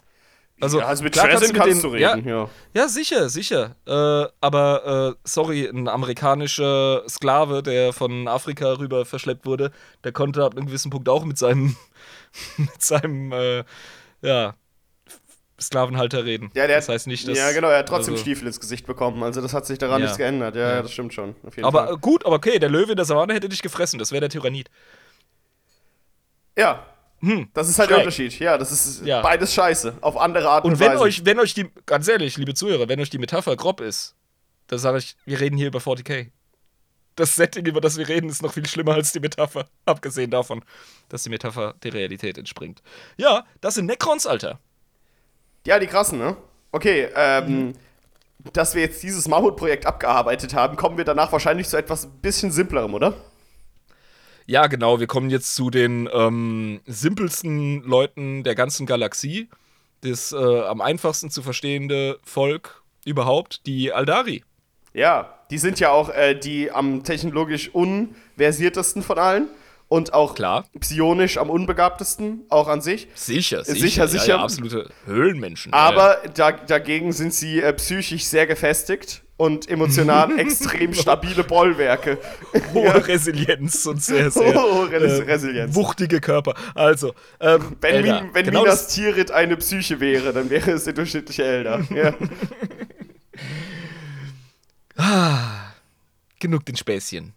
Wenn ihr jetzt verwirrt seid, liebe Zuhörer, dann hört euch nochmal die Elder-Folge an. ja. Wir ähm, halten euch zum Narren.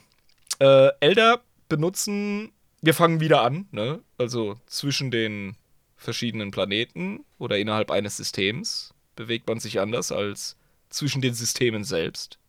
Mhm, genau. Und da finde ich die Elder, wie ich die Lore gelesen habe und begriffen habe, ich werde mich wahrscheinlich wieder in den richtigen Elder-Topf setzen. Ähm, Setz so dich rein, komm, setz dich rein, da ist genug Platz für uns beide. Komm, dann geh mal rein, da- geh mal rein. Da kommen der Harlekin, da kommt der Harlekin aus der, aus der Community, hält mich fest und der Eagle Pilot X sagt, box mir in den Bauch. So. Ähm, das sind unsere beiden Elder-Experten aktuell. Genau. Ähm, also, die benutzen offenbar Sonnensegel. Äh, Sonnensegel. Sonnensegel. Einfach Sonnensegel. Sonnensegel. Sonnensegel, ihr. Ja, okay, ich hab verstanden. ähm, ja, Ja, äh, Sonnensegel Son- werden aktuell in der Raumfahrt auch verwendet. Ja, genau, das weiß ich. Ähm, und jetzt ist die Frage, wie funktionieren die Sonnensegel der Elder? Es gibt zwei Theorien. Entweder genauso wie bei uns oder ganz anders.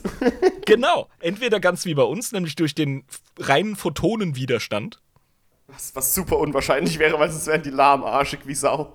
Also, Ja, du kannst schon ordentlich Speed kriegen, aber du musst verdammt lange im Rücken von einem Stern stehen, dass der dich nach vorne drückt. ja, eben. Und ich glaube nicht, dass die Eltern das dem Zufall überlassen bei ihrer Technologie, ob sie gerade in der Nähe von einem Stern sind, der sta stark genug strahlt oder nicht. Also keine Ja, Ahnung. wie gesagt, wir reden von innersystemischen Reisen und das setzt Sterne voraus. Das setzt Sterne voraus, aber wenn du in irgendeinem System bist, wo der kleine Kackzwerg da ist, wie bei uns im Sonnensystem, ja, also unser, unser, unser, äh, unsere Sonne ist ja kein großer Stern an sich, der kann ja nicht so arg viel. So bei Nostramo oder so, weißt du? Ja, stell dir das mal Also vor. nee, unsere Sonne, unsere Sonne kann schon was, also die macht schon vorwärts. Aber, aber, es gibt schon ja, größere von denen, also es gibt größere Kaliber Sicher, sicher. Fall. Ja, und die meisten Systeme sind dann noch binär etc. Punkt ist der, bei Nostramo hast du ein Problem. Hey, kommst du nicht Weil vorwärts, der da kannst du auch ist- rudern. Der Stern ist im Arsch. ja, genau, kannst auch durchs All rudern. Ähm, also entweder durch den Photonenwiderstand, was äh, merkwürdig oder schwächlich klingt, oder durch tatsächliche Photovoltaik. Ja, gut. Dass sie einfach die Energie der Ja, Photonen äh, durch Solarzellen aufnehmen und dann verwerten. die müssen aber dann Das klingt- extrem effektiv sein. Genau, das ist der Punkt. Es klingt nämlich super lame, aber ich will gar nicht wissen, was eine Eldari äh, fotosensitive ähm, Zelle an ähm, Energie übersetzt. Drei Terawattstunden pro Quadratzentimeter. Also Ja, ja, das muss- übel. Das muss abgehen. Ja? Also ich tippe auf Photovoltaik und zwar eine hocheffiziente, krasse, mit irgendwelchen total noblen Elfenkristallen und hahaha und Feenstaub und deswegen gehen die krass ab. Äh, ja, also klar, ich meine, wenn sie Sonnensegel haben, ist es eine der beiden Möglichkeiten und äh, dann gehe ich auch eher von abartigen Photovoltaikmodulen aus, die so krass sind, dass wir uns das gar nicht vorstellen können. Ja. Es gibt eine weitere Theorie, ähm, dass die so, ja, im Grunde Antikraft nutzen. Also wir kennen das ja auch von ähm, Kin- oder Menschentechnologie. Ja, genau. Da sind Elder sehr gut drin. Ihre Antigraph-Bikes, die sie verwenden, ihre Panzer, alles schwebt, ja. Und es könnte sein, dass sie sich auch von Himmelskörpern abstoßen. Ja, okay, das würde aber auch Sinn ergeben können. Also vor allem, wenn du das Ja. innerhalb von Sonnensystemen machst, hast du ja immer Himmelskörper am Start, ähm, von denen du dich Mhm. abstoßen kannst, ähm, gravitationsmäßig. Ja. klar, das geht. Genau. Also all das traue ich den Elder absolut zu. Sie waren die Meister ähm, ihrer Technologie. Sie waren ganz lange so die krassesten. Die einzige Konkurrenz zu Necron-Technologie wäre alle, alte Elder-Technologie, sag ich jetzt mal. Und selbst die kommt nicht ganz ran. Aber Elder waren schon krass. Mhm. Ne? Ja. Gut, ähm, in, intersystemisches Reisen, ähm, da ist es ganz klar, was benutzen die Elder, lieber Jobber? Sonnensegel. Was? Nein, das ist, das ist äh, systemintern. Ja, du hast gesagt inter, hast du gerade gesagt. Du meinst in. Achso, inter, nicht ja, intra. ja, genau. Sorry. In, inter, ja. Ah, Inter, ja gut. Ich war gerade dumm. Ähm, das war mein Fehler. Ich habe ich hab Bier getrunken. äh, ja, sie benutzt den Warp. Äh, die Webway benutzt die Webway, nicht Warp. Wir können ja einen Webway benutzen. Da, wow, dafür wow, haben wow. sie ihn ja du gemacht. hast gerade so die Kurve gekriegt, sonst hättest du gerade die Elder ausgerottet. Nein, nein, Webway natürlich. Weil sonst wären sie ja gar nicht mehr da, ja klar. Weil wenn sie in den Warp gehen, dann kommt Slanisch ins nächste weg. Deswegen müssen sie ja den äh, Webway benutzen. Das, das Netz der Absolut. tausend Tore. Genau, das letzte tausend Tore, das sie damals von den Alten geschenkt bekommen haben, weil sie die liebsten Kinder der Alten waren und scheiß auf die Krog. Die Wichser, die rotten dürfen- sich sowieso gegenseitig aus. Doch scheißegal, was sie machen. Die dürfen draußen im Schlamm spielen, die Krog und die äh, Aldari kriegen so die handgeschnitzten und mundgeblasenen Modellschiffe zum Spielen. Ja, die kriegen das Ja. Netz der 1000 Tore, das Wissen darum und ähm, klar, die Aldari sind eine ähm, Rasse, die gerade ihren Untergang verwaltet. Die sind auf dem absteigenden Ast und dementsprechend sind ganz, ganz viele Tore dieses Netzes marode und äh, entweder geschlossen oder halt irgendwie gabott. Ja, da müssen sie mal wieder ein paar Handwerker hinschicken. Ein paar Kno äh, Knochensinger heißen die, ne? Um die Dinger wieder zu Ja. reparieren. Ja, ja. Wie Es heißen die beiden Handwerker von Sketch History? Die müssen sie da hinschicken. Ah, das äh, Trockenbau Kasalek. Trockenbau Kasalek, die machen das Ja. in den Toren wieder fit. Ja, ja, ja, genau. Ähm, Horst Kasalek und der Kollege Jörg, glaube ich. genau, genau. Ja. Die müssen kommen, ohne Scheiß. Vom, vom äh, Weltenschiff Berlin-Tarn. Ja, die regeln das. Du, Horst, wenn ich mir das so ankicke hier mit dem, mit dem, mit dem Torennetz, äh, mit dem Netztor da, also, das wird ja nach einer Elle, wird das schon dichter hier, ne? Vielleicht müssen wir ja nicht so tief ausschachten, was meinst du? ah, mal kicken, wa? Berlin-Tarn So ist jetzt mein Lieblingsweltenschiff, ohne Scheiß. Ich stell mir gerade die Typen vor mit dem Fokuhila und den Spitzohren. ah, schön. Ja. Ähm, genau. Übrigens, ähm, Tore, die mit dem Netz der 1000 Tore verbunden sind, die finden sich offenbar, nagel mich nicht drauf fest, aber die finden sich offenbar auch auf Aldari-Weltenschiffen, Oh, teilweise. zur schnellen Transportation und so. Was mega praktisch ist, genau. Ja.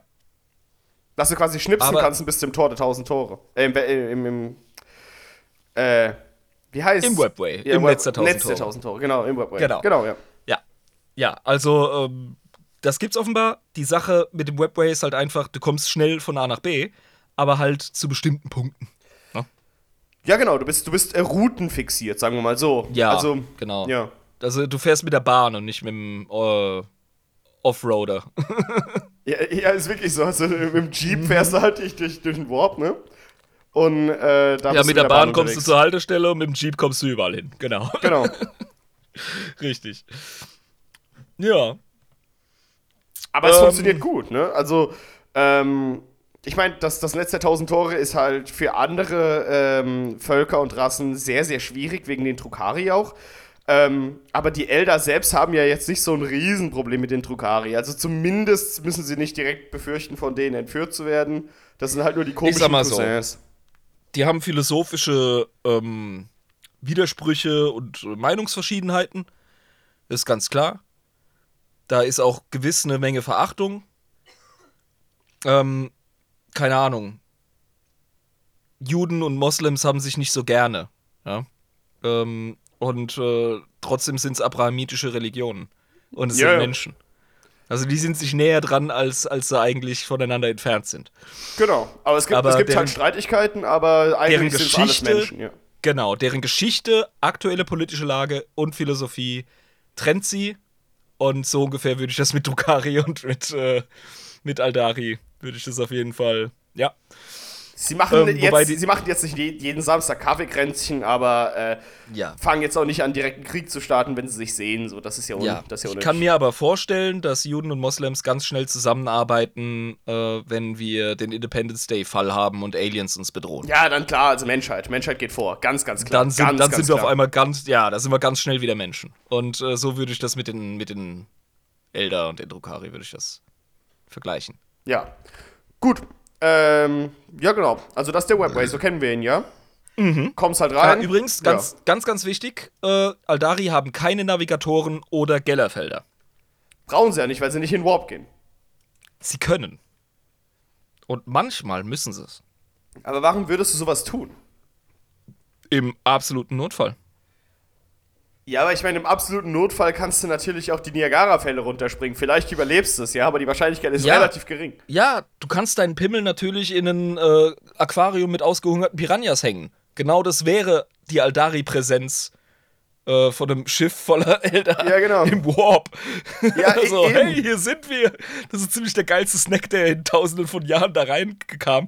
Aber es gibt Fälle, da musste da durch. Das ist wie, als würdest du äh, durch die Slums in Brasilien mit so einem richtig klimpernden Geldbeutel rumlaufen, in so einem weißen Genau. Anzug, so überall Genau. Klunkern einfach, so wie Flavor Ja. Flav einfach, mit so einer riesigen Ja. Golduhr um, ja, genau. Mit deiner, mit deiner Trophy-Wife am Arm Ja. und offensichtlich unbewaffnet. Ja, nachts mit so einer Fackel einfach, dass es jeder sieht, mit so einem riesigen Scheinwerfer. Genau. Wobei nicht, nicht unbewaffnet, du bist bewaffnet, aber es wird hässlich, weil die Leute, die da in, in Armut und Kriminalität leben, die sind mehr als du.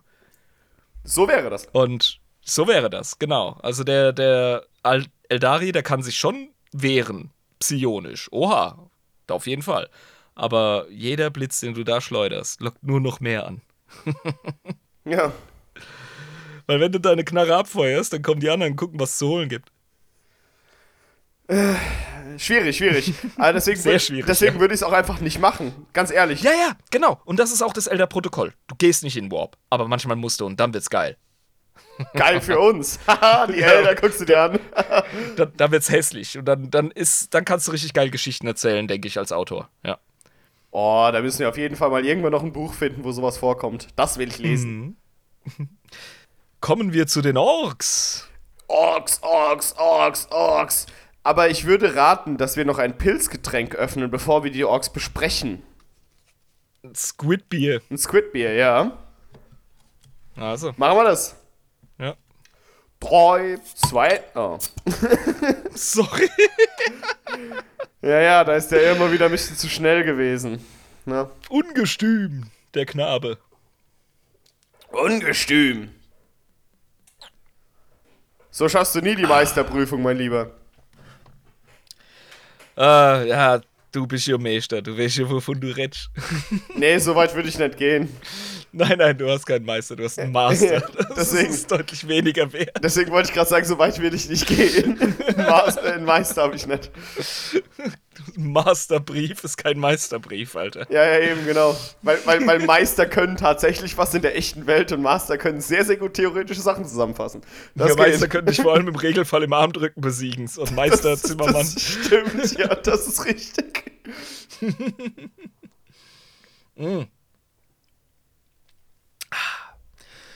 Orks. Orks. Also Orks. orkige Orks Orks. nutzen, nutzen grundsätzlich einfach mal alles. Ja, was halt geht, was da ist, ne? Also Ja. Scraps, wie man es schon mal- kennt, ne? Ja, sehr sympathisch. Die sind ja dafür bekannt, dass sie looten. Luas. Und, ja, äh, klar, also die machen das. Das ist äh, ihr Brot und Butter. Ihre Arbeit. Ja, eben. Ja. Und, ähm, ja gut, vielleicht kein Necron-Tech.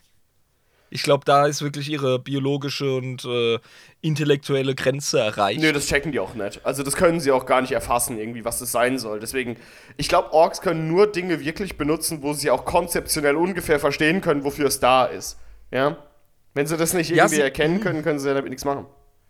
Das ist bei Orks halt so witzig. Äh, wir haben ja schon öfter drüber gesprochen. Im Grunde sind sie ja skalierbar. Ja, ja, klar. Also je nachdem, gegen welchen Gegner sie kämpfen, sind sie skalierbar. Aber das geht, glaube ich, nur zu einem gewissen Punkt, oder? Denke ich auch. Also, hm, das ist jetzt die philosophische Frage. Würde ein Orc War, der lange genug gegen eine Necron-Dynastie besteht, irgendwann zu dem Krog-Status zurückfinden? Würden die Macboys irgendwann Gauss-Waffen entwickeln? Weißt du? Ich glaube, jetzt lehne ich mich aus dem Fenster, ich glaube, das ist was für, die, für den Philosophie-Channel, den wir bei uns im Discord haben, patreon.com slash ihr Ich glaube, den haben wir gelöscht. Oh, schade. Dann trotz, to, trotzdem patreon.com Egal, slash egal. adeptusinepris Es gibt, es, gibt genügend, es gibt genügend Plattformen, wo wir über so Sachen reden können. Dafür ist die Community Die, da. wir haben die Laberecke Ja. dafür. Genau, in der Laberecke Ja, können ja. wir theoretisch äh, das mal in den Raum werfen. Ich bin der Meinung, ja. ich bin der Meinung, sie könnten zu Grogs wieder werden, wenn sie adäquate Gegner auf eine lange Sicht haben. Das Problem ist, dass die Galaxie zu äh, wandelbar ist durch die verschiedenen Völker. Zu wechselhaft. Zu wechselhaft. Ja. Und dass die einzelnen Planeten äh, nicht mehr in solche längerfristigen Konflikte eintauchen, wo jetzt eine Fraktion die ganze Zeit diesen Planeten besetzt, sondern dass das ständig mehr oder weniger wechselt. Ne? Ja, Ähm, richtig. Aber ja. die Frage ist halt, also ich glaube, es wurde beobachtet, dass ähm, äh, Wars, die lange genug gegen Ziele des Adeptus Mechanicus gerichtet wurden, zur Folge hatten, dass Orks tatsächlich angefangen haben, rudimentäre Plasmawaffen zu entwickeln. Das meine ich. Und wenn du es einfach weit Ja. genug treibst und immer und immer und immer wieder gegen dieselben Orkstämme, die äh, zusammengefügt sind, auf einem Planeten immer und immer wieder mit harten Waffen gegengehst, ähm, und die das aushalten, ja, ohne dass es jetzt irgendwie ein komplettes Geschlecht der Orks oder eine komplette Generation stirbt und dann neue Pilze entspringen, weil dann fängst du wieder bei Null an, glaube ich, keine Ahnung. Ähm, bin ich mir nicht sicher, aber da denke ich schon, dass über eine lange Zeit da wirklich eine krokige Situation wieder entstehen könnte, wo sie tatsächlich Hochtechnologiewaffen herstellen. Natürlich. Am nächsten ja. dran sind wir durch Gasgul. Das ist klar. Gasgul ist bei der Frage um den neuen Krog der höchste Kandidat. Aber Ja. wir verlieren uns jetzt gerade in einer Ork-Diskussion, ähm, die am Thema vorbeigeht. Genau, wie, wie Denn bewegen uns sie sich? interessiert, genau, wie äh, crumpen die Orks durch die Galaxie? Ähm, wie gesagt, sie nutzen alles, was sie in ihre kleinen, grünen, äh, großen, knubbeligen, grünen Finger kriegen. Kleinen grünen Finger, der war gut. Ja, Ja, da bin ich, da war ich, da war, nö, da war ich bei äh, äh, den Gretchen. Die sind natürlich auch sehr stark involviert. Ja, ja, Beim klar. Basteln und Sammeln und. Äh, klassischerweise übernehmen Orks Space Hulks. Das wissen wir, genau. Ja, Das- also das das, lieben ist sie die auch. seit zweiter Eddie oder so, zweiter, dritter Eddie, ist das klar. Orks reisen vermehrt, indem sie Space Hulks mehr oder weniger infizieren, in Anführungszeichen, und die äh, ansatzweise zurechtkalfatern und äh, ja, einfach reisetauglich machen. Ja, dafür eben die MacBoys. Ich meine, wir haben ja auch ähm, in dem Buch, was wir gerade über den Buchclub besprechen, das ist jetzt auch kein Spoiler, das kommt sehr, sehr früh vor. Da wird auch darüber gesprochen von Orks Seite, dass sie es ziemlich geil finden, auf Space Hulks durch äh, das All zu baldowern, weil Genau. sie ja auch während sie auf Fahrt sind, immer wieder in verschiedenen abgelegenen Bereichen der Space Hulks Gegner finden, die sie bei Laune halten. Richtig. Ja. Richtig. Eigentlich haben die meisten Orc Wars und Warbosse nichts dagegen, ziellos durch die Galaxie zu treiben, weil äh, gemoscht werden und gecrumpt werden kann überall. Ja, genau. Und wenn der Und wenn Space auf Hulk, andere auf dem Orks du halt bist, wenn, ja, genau. Wenn der Space Hulk an sich, auf dem du gerade mit deinem War unterwegs bist, obwohl du den schon gekapert hast, immer wieder in verschiedenen abgelegenen Bereichen, weil die Dinger ja gigantisch sind, ähm, Ja. verschiedenste Feinde wieder antreffen lässt, dann kannst du ja den War, während du fliegst, aufrechterhalten, weil du halt immer wieder neue Feinde hast. Auf dem Space Hulk selbst. Lisa erzählt mir immer wieder, warum die Orks die überlegene Spezies in der Galaxie von 40k sind. Und ich glaube, die gute, die äh, raspelt mich gerade runter. Ich bin mittlerweile rein philosophisch der Überzeugung, dass Orks die überlegene Spezies sind. Naja, weil die halt die überlegene Art und Weise haben, sich fortzupflanzen. Sie sind glücklich. Ja. Also, wenn du kein Weirdboy bist, geht's dir eigentlich recht gut. Ja, weil Technologie ist ja nicht zum Selbstzweck da. Technologie sollte ja eigentlich da sein, um das Leben zu verbessern. Ähm, Jetzt Crumpen. Ja, aber, was das Leben besser macht. Ja, genau. Bei den, aber bei den Orks ja. ist es so, ihr Leben an sich ist ja schon gut, egal welche, in, um welche Technologie äh, Ja, weil sie im 40k leben. Ja. Das ist das Setting, das für sowas wie die Orks natürlich das Paradies ist. Ja, und denen ist es egal, ob es Steinzeit-Orks sind, die sich mit Äxten gegen irgendwelche Steinzeitmenschen gehen oder Wumpe. irgendwie, sie sind glücklich einfach, solange es halt ja. einfach, ne, bei denen geht es nicht darum, welche Technologie, welche Grad von Technologie, welche Philosophie, welche Weltanschauung, nee, nee, das ist einfach, die, denen geht's gut. Denen geht's einfach gut. Wir, wir, wir schweifen schon wieder ab, weil Orks einfach das geilste 40k-Thema sind. Ernsthaft. Also, ja. das geilste in 40k sind und bleiben Knights. Jeder Space Marine Orden ist der geilste. Und Orks sind generell das geilste. Aber, ich glaube, das können wir festhalten. Aber ganz oben sind halt die World Eaters. Die sind die allergeilsten. aber das ist das ist wieder auf einem anderen Blatt Papier. Gut, machen wir weiter. Manchmal, manchmal, mein Freund, klatschen die Orks einfach ein paar Raketen oder gar einen Warp-Antrieb an einen Asteroiden dran. Das juckt die null. Solange es klappt. Ja. das ist halt die Sache, solange es klappt. Ist denen scheißegal. Und es ist auch relativ egal, in welche Richtung diese Raketen zeigen. Wenn nur mehr Raketen in eine gemeinsame Richtung zeigen als die anderen, dann geht's halt vom Fleck. Das ist den scheißegal. Und, und solange es vom Fleck geht, haben sie ihre Mission erfüllt. Ja, und 100, 100 pro rotieren die einfach voll behindert durch die Gegend. So ja, aber ist egal. Das, das juckt hier nicht. Solange sie ans Ziel kommen, wo sie irgendwas kaputt hauen können, ist alles gut. So, so, so, ein bisschen wie eine Katze, die vom Tierarzt zurückkommt, weißt du? Wie die, wie die dann so total unkoordiniert gehen. So ungefähr stelle ich mir generell die Raumreisen von Orks vor. Aber ich meine, das ist. Oh Gott, wir, ich meine, wir, wir haben ja schon über Tusker Demon Killer gesprochen. Die haben ja noch nicht mal ein Problem damit, wenn. Also in der Sonderfolge, sagen wir jetzt mal. Es ist ähm, keine, keine Folge, die wir jetzt ähm, veröffentlicht haben auf Spotify, sondern es ist eine Sonderfolge auf Patreon.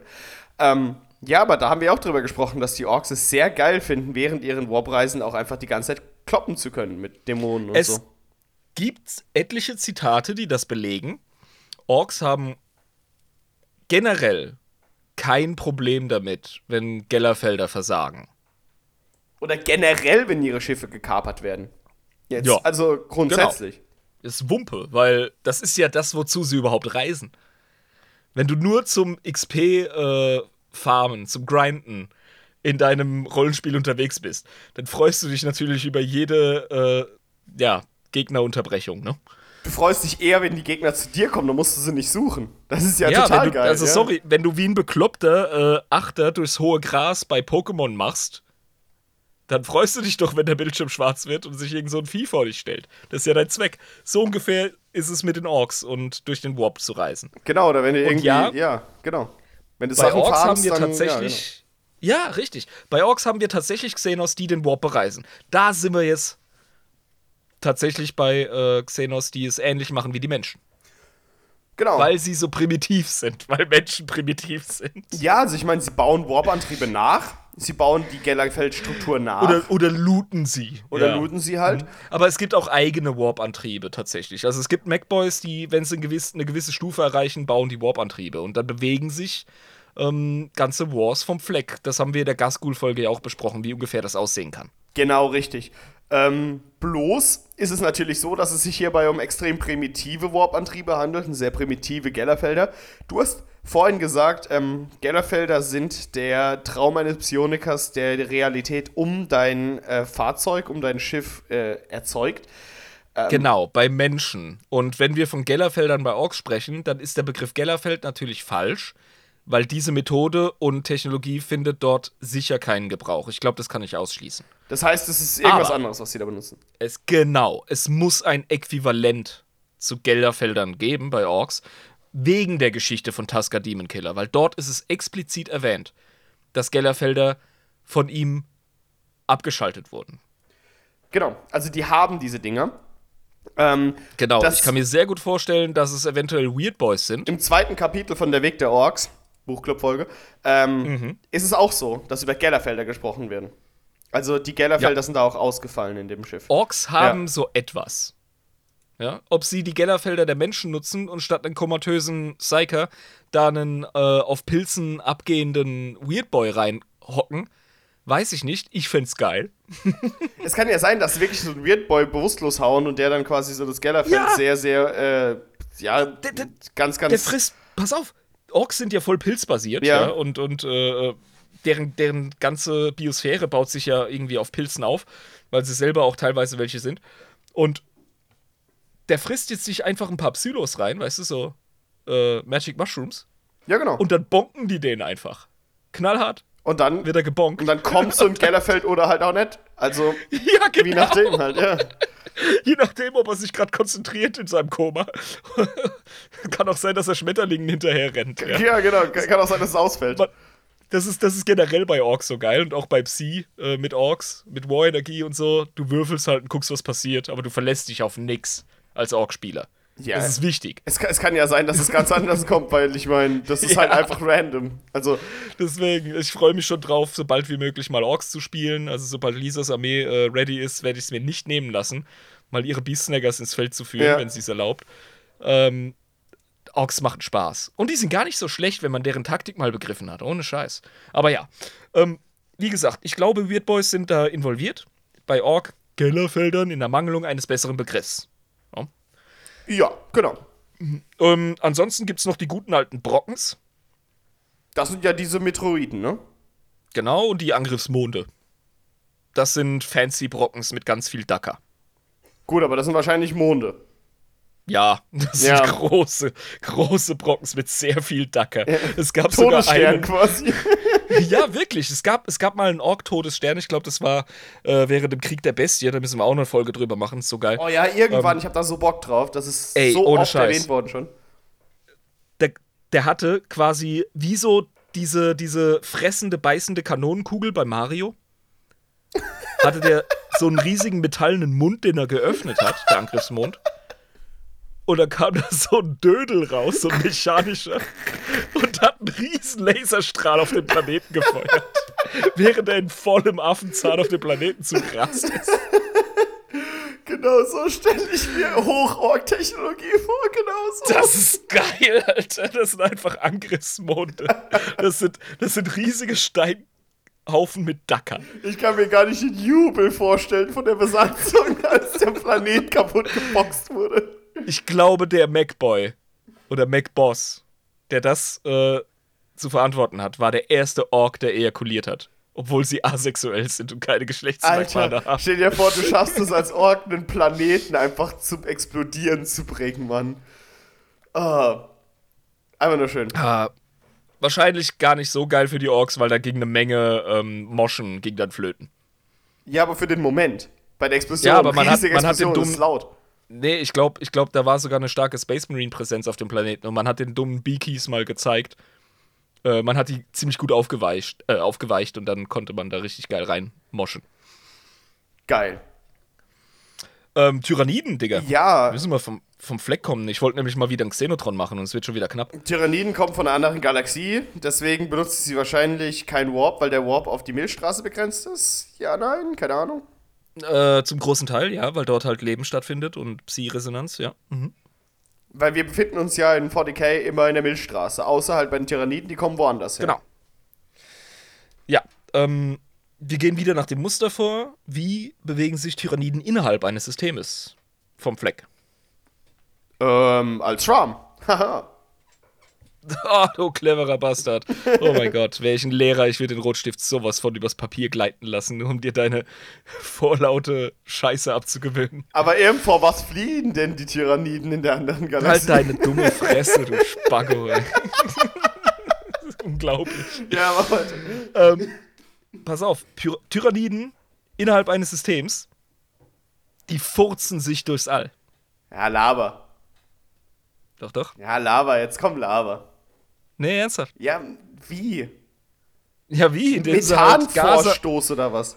die, die stoßen Gase aus, die entstehen, indem sie Biomasse in einer ähm, wahrscheinlich exothermen Reaktion verarbeiten. Und zwar, dass so viel Gas wie möglich entsteht. Und dann stoßen die das aus in die Richtung, von der sie sich wegbewegen wollen, um es für ganz dämliche auszudrücken. Und sehr oft entzünden sie diese auch. Das heißt, nicht nur furzen sie sich durch, durch das All, sie machen es auch wie dein WG-Kollege zu Studienzeiten und sagen: Hey, gib mal ein Feuer, gib mal ein Feuer! Und zünden sich den Furz an. Du willst mir also sagen, der komplette Vorstoß der Tyranniden könnte auch als elaborierter Family Guy Gag durchgehen. also das Ganze, was sie da machen. Ach du Scheiße. Ja gut, okay, aber ich meine, klar, es ist ja alles Biomasse. Und Das ergibt Sinn. Äh, Biomasse ist ja äh, mit Gasaustritt ähm, ja, Verbunden. verbunden. Genau. Absolut. Ja. Also ich meine, dann ergibt das ja völlig Im Grunde, es ist im Grunde ähnlich wie äh, der ganze Prometheum-Kram der Menschen, nur natürlicher. Ja, ja, sie schaffen ja nichts Künstliches, Also mit, ja, die mit, Menschen mit, das tun weniger, mit weniger Zwischenschritten einfach. So. Ne? Aber es ist ja auch extrem Äh. viel Biomasse, was die sind eben an sich. Das heißt, da kommt auch Ja. extrem viel Gas raus und da kommt natürlich auch, und ich meine, die konzentrieren ja wahrscheinlich auch diesen Vorstoß. Ähm, Selbstverständlich ist es ein krass. hocheffizienter äh, Prozess. Das sind immerhin Tyranniden. Die sind die perfekte biologische Form, Ja. wenn man Orks ausklammert. aber die Tyranniden benutzen gar nicht den Warp, ne? Nein, benutzen sie nicht. Deswegen sind die so arschlangsam und deswegen können die auch nichts kaputt fressen auf die kurze Sicht und sind so Ja, eine langsame, Tyranniden- schleichende Bedrohung. Ich wünschte, Tyranniden wären so arschlangsam. Sind sie aber nicht. Weil Ja. die haben den Narwal. Was? Der Narwal. Was denn Narwal?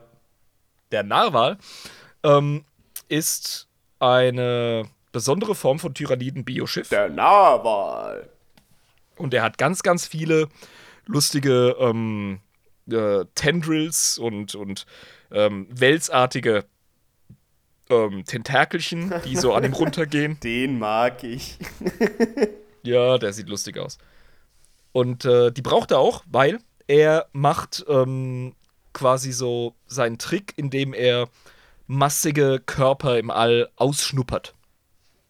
Oh, krass. Der nimmt, Voll der ist cool. unheimlich, der ist gravitationsempfindlich, der Narwal.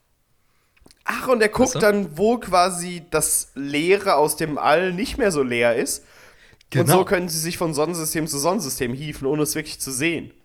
Exakt. Oh, das ist ja Exakt. sau clever.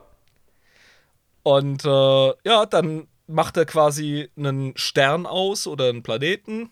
Eher einen Planeten, weil er schnuppert offenbar auch noch. Also er geht nicht auf die Sterne, die mehr Masse haben. Der ist schon clever genug und erfahren genug, dass er nach kleineren Körpern geht. Und äh, oft sind es Klasse M-Planeten, die eben Biomasse haben. Und da können sie dann äh, schön ihre Hausparty gestalten und können richtig schön fressen. Ja, der lutscht sich quasi an das äh, gravimetrische Muster dieses Planeten fest. Und äh, das ist witzigerweise auch genau der Moment, in dem auf dem Planeten die Erdbeben anfangen. Und die Springfluten, die Tsunamis. Ach du Scheiße. Ja. Du erinnerst dich vielleicht an unsere Tyranniden-Folge. Äh, Ja, genau. Die Ankunft eines Ty Tyrannidenschwarms wird immer von Naturkatastrophen Ja, ja, ja. angekündigt. Genau. Das ist auch meistens der, oh, der Punkt, der Zeitpunkt, an dem, äh, wenn es einen Genestealer-Kult, einen Genräuber-Kult gibt, ist das der Zeitpunkt, an dem sie die Regierung übernehmen. Ja, und vor allem äh, fangen sie dann an, richtig zu beten, weil sie denken, diese äh, Zeichen von Naturkatastrophen wären göttliche Zeichen, die ähm, quasi, wie soll Ja, ich sie haben d- den Heiland und äh, Ja, äh, quasi das, das, das, Heil äh, quasi vorankündigen. Diese ja, aber sie haben hier recht. Ja, aber es ist ja kein guter und gütiger Gott für ihr Volk, ne? Das ist was anderes. Darum geht's ja gar nicht. Der Punkt ist der, sobald die Erdbeben und die Springfluten anfangen, können die ähm, Leute, die die Religion oder die Politik dieses Planeten infiltriert haben, so arbeiten Genräuberkulte ja bevorzugt. Darüber haben wir ja gesprochen, genau. politisch-kulturell, können sie sagen, das ist das Zeichen des dreiarmigen Imperators oder der vierarmigen Sternenmutter oder wie auch immer. Und äh, jetzt müssen wir für unsere Sünden ähm, äh, Buße tun und äh, wählt mich ins Parlament und dann ähm, wird alles gut. Clever, clever. Äh, Und alles äh, das Geile ist, ja, das Geile ist, nach einer gewissen Zeit, relativ schnell, nachdem der Narwal sich angedockt hat, wird es auch schon wieder besser. Das heißt, die Jeans-Dealer kriegen recht. Ah. und, sie haben, und sie haben die Kontrolle über den Planeten und können den richtig schön vorbereiten. Und die Tyranniden haben leichtes Spiel. Als hätten sie nicht sowieso schon leichtes Spiel, weil sie die overpowerste Spezies in der, im Lore sind. Ach, diese Blödköpfe. Das ist ja richtig krass. Das ist so geil. Gut, aber ich meine, äh, grundsätzlich äh, machen sie es inter wie intra äh, systemisch mit derselben Art und Weise der Fortbewegung. Ja, pass auf, ich habe mich unterbrochen ähm, mit dieser Story. Wir haben einen kurzen Schnitt gemacht zu den Genräubern auf entsprechende Planeten. Ähm, was passiert, wenn der Narwal äh, seine ähm, Verbindung mit diesem, mit diesem Planeten etabliert hat? Er macht was ganz Besonderes. Das ist offenbar psionisch. Wir wissen nicht so viel über die ähm, Tyranniden. Generell alles, was wir jetzt hier, hier über Xenos beschreiben, zum Beispiel auch über die Necron oder so, das ist sehr oft aus der Perspektive des ähm, Imperiums und der Inquisition, wie die forscht, Ja. beschrieben. Weißt du? Also, es ist nicht alles richtig. Das finde ich auch super, weil so können GW vermeiden, dass sie sich zu arg in der Ecke schreiben mit etwas. Dann können sie hinterher halt äh, in Anführungszeichen Redcon und können sagen: Ah, übrigens, die Inquisition hat jetzt rausgefunden, dass Necron so und so funktionieren. Und dann können sie die Lore ein bisschen glaubwürdiger machen und anpassen. Ich finde das eigentlich ganz schön. Ja, sie lassen sich so ein bisschen eine Tür offen, ne? Das ist wichtig, ja. Bei so einem Riesensystem. Es gibt kein Sci-Fi-System, das so äh, weitläufig Ja, ist. du darfst dich nicht in eine wie 40K. Sackgasse reinschreiben. Das ist das Schlimmste, was du machen ja, kannst. Ja. genau. Ja, deswegen machen wir, tun wir auch gut daran, uns als versoffene Idioten im Podcast darzustellen. Dann verzeiht man uns unsere Fehler besser. Ah, die wissen es ja nicht besser. Ja, geben genau. so. Und, und, ich, und ich kann einfach so tun, als wären meine Sprachaussetzer aufgrund des Alkohols, aber eigentlich bin ich ein uneloquentes Stück Scheiße. Das ist halt einfach die Sache, die ich danach als Vorteil habe. Ja, du willst immer den ganzen Kuchen verschlingen, statt dir ein Stück abzubeißen. Das ist mein großes Problem, ja. Der Punkt ist, der Narwal ähm, lockt sich ja nicht nur aus Spaß an diesen Planeten an. Jetzt hat die Schwarmflotte oder der Schwarm ein Ziel. Und Ja. ähm, jetzt geht er hin und äh, führt den Schwarm in den sogenannten Slipstream rein. Und das ist ein raumzeitstauchender Korridor, sage ich jetzt mal, der ähm, erst den Narwal durchlässt und dann schlüpft der ganze Schwarm hinterher. Also ist es so eine Art Mini-Warp. Im Grunde ist es. Ist, ich glaube, die Tyranniden sind am nächsten an dem dran, was in Star Trek passiert. Also wirklich so ein Slipstream einfach. Also so ein. Es ist doch, ich glaube, das ist eine Raumzeitkrümmung. Ach, dieses. Also, wenn ich es richtig verstanden habe, wird die Raumzeit vom Narwal gestaucht. Und das auf biologische Art und Weise. aber halt diese relativ kurzen Distanzen. Relativ, sagen wir jetzt mal. Ja, ja. Genau. Und Ach, krass, ähm, okay. ja, da entsteht dieser Korridor. Der ganze Schwarm geht da durch. Und äh, die Krux allerdings ist, dass in der Nähe großer Gravitationsfelder, also sobald wir wieder in den Bereich von Systemen kommen, Ja, klar, ja, klar. da sind dann die feinen Sensoren, diese Catfish-Wels-Antennen, Barthaare, die tun dann Aua. Und das gefällt dem Narwal nicht. Und dann ist er ein Achy-Boy. Und dann ist er hyperstimuliert und seine Fähigkeiten, ähm, den Slipstream aufrecht zu erhalten oder wieder zu öffnen, die verschwinden. Wenn er zu nah dran ist an großen Himmelskörpern wie Sternen oder Planeten. Okay, verstehe. Das heißt, es, Da tut ihm, da tut ihm die Fresse weh. der wird dann so launisch wie ein ähm, Zweijähriger, der zu wenig geschlafen hat. Ja, oder wie ein Jabba, der mich einfach mitten äh, in der Nacht aufwecke und ihm die Maglite in die Fresse halte. Das ist unangenehm. Ja, oder? Hat keiner Bock drauf. Nee, das ist nicht cool. Und ich finde es cool, weil so haben die Tyranniden auch so eine Art Mandeville-Punkt, wie äh, die Imperialen mit ihren, ihren Warp-Reisen, weißt du? Ja, also sie können auf jeden Fall nicht ähm, ohne Probleme, sagen wir jetzt mal, überall hinkommen. Da gibt es auf jeden Fall eine Ja. kleine Barriere, die Ja. passieren kann. Ja, genau. Genau. Das heißt, sie müssen theoretisch sogar Zwischenstopps einlegen. Ja, meine ich. Also. Mit dieser äh, Vorfurztaktik, klar, kommst du halt auch relativ gut voran, aber Mhm. diese, naja, wie soll ich sagen, also die, diese, diese Mini-Raumzeitkrümmung, die du angesprochen hast, die ist natürlich dann Ja. schon mal ein gefährlicheres Werkzeug von denen. Um, Ja, die Jungs und Mädels kommen kommen. vom Fleck. genau. Definitiv.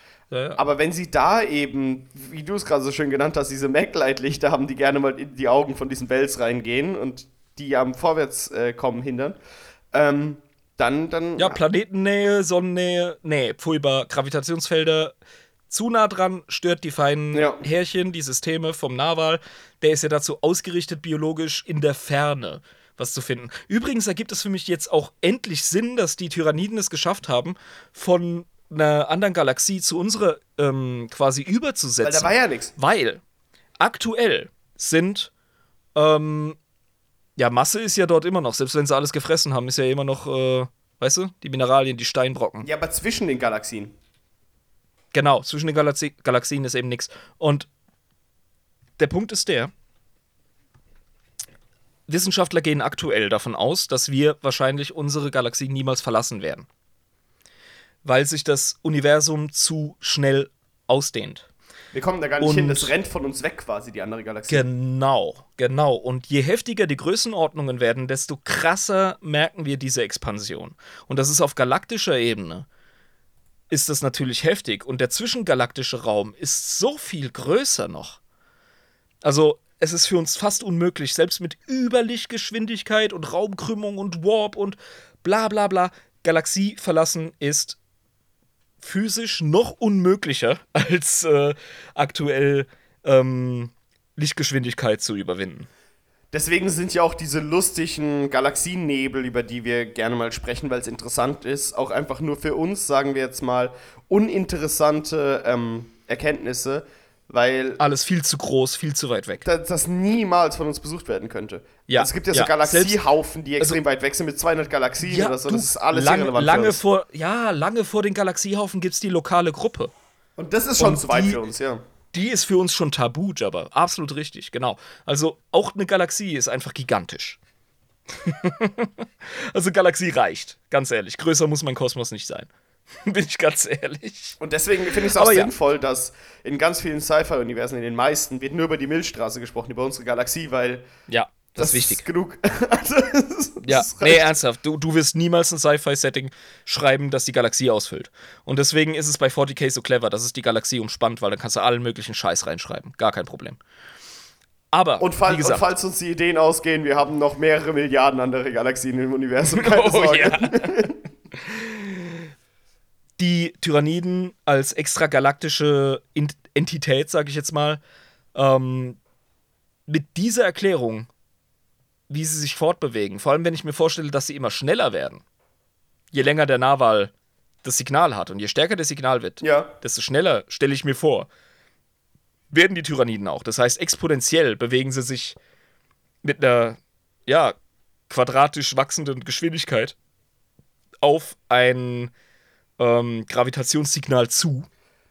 Das gefällt mir als Erklärung, weil nur so kann ich mir vorstellen, ist es möglich, ähm, intergalaktischen Raum zu überqueren. Du willst mir also. Das ist kein, ja. das ist kein Pappenstiel, Alter. Das ist, das ist eine Riesenleistung. Also du willst mir quasi sagen, ähm, die äh, Milchstraße selbst ist wie eine Fußgängerzone, aber zwischen Andromeda und Milchstraße, zum Beispiel zwischen den beiden Galaxien, ist wie die dreispurige A6 ohne Verkehr. Also, dass du quasi. Nicht die dreispurige A6, sondern ein Feld. aber auf der, äh, wo halt quasi du so schnell fahren kannst, wie du willst, quasi. Ja, sicher. Oder extrem schnell halt einfach.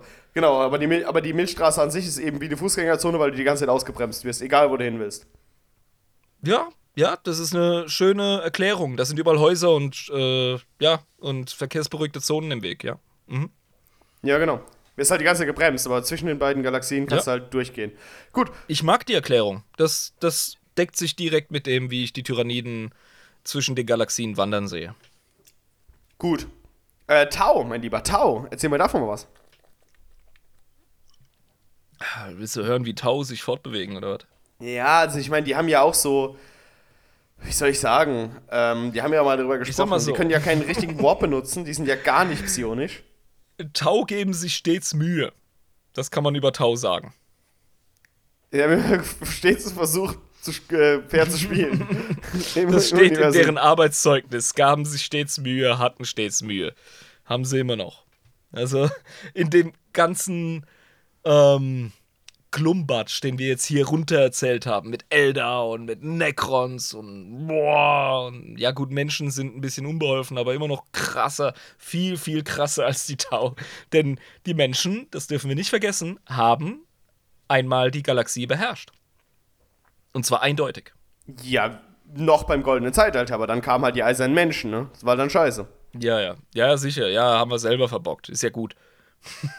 muss, ich, muss ich mich nicht ständig dran erinnern lassen, Mann. Und dann kommt das nächste Mal so ein Gorlish Helldain und sagt, ja, ich will eine töfte, knorke Sache irgendwas nochmal machen. Du Pferdefressen, Dummkopf, Alter. Du idiotisches Pferdegesicht, du Wichser, Alter. Entschuldigung. Du bist so der assi Helldain Hater Club, Alter. Ich hasse den Huso, Alter. Soll die Schnauze halten. Oh, geil, dann musst du die anderen, ähm, die anderen Eisenhorn-Romane noch lesen, Alter. Ja, hoffentlich kriegt er auf die Schnauze zwischendurch.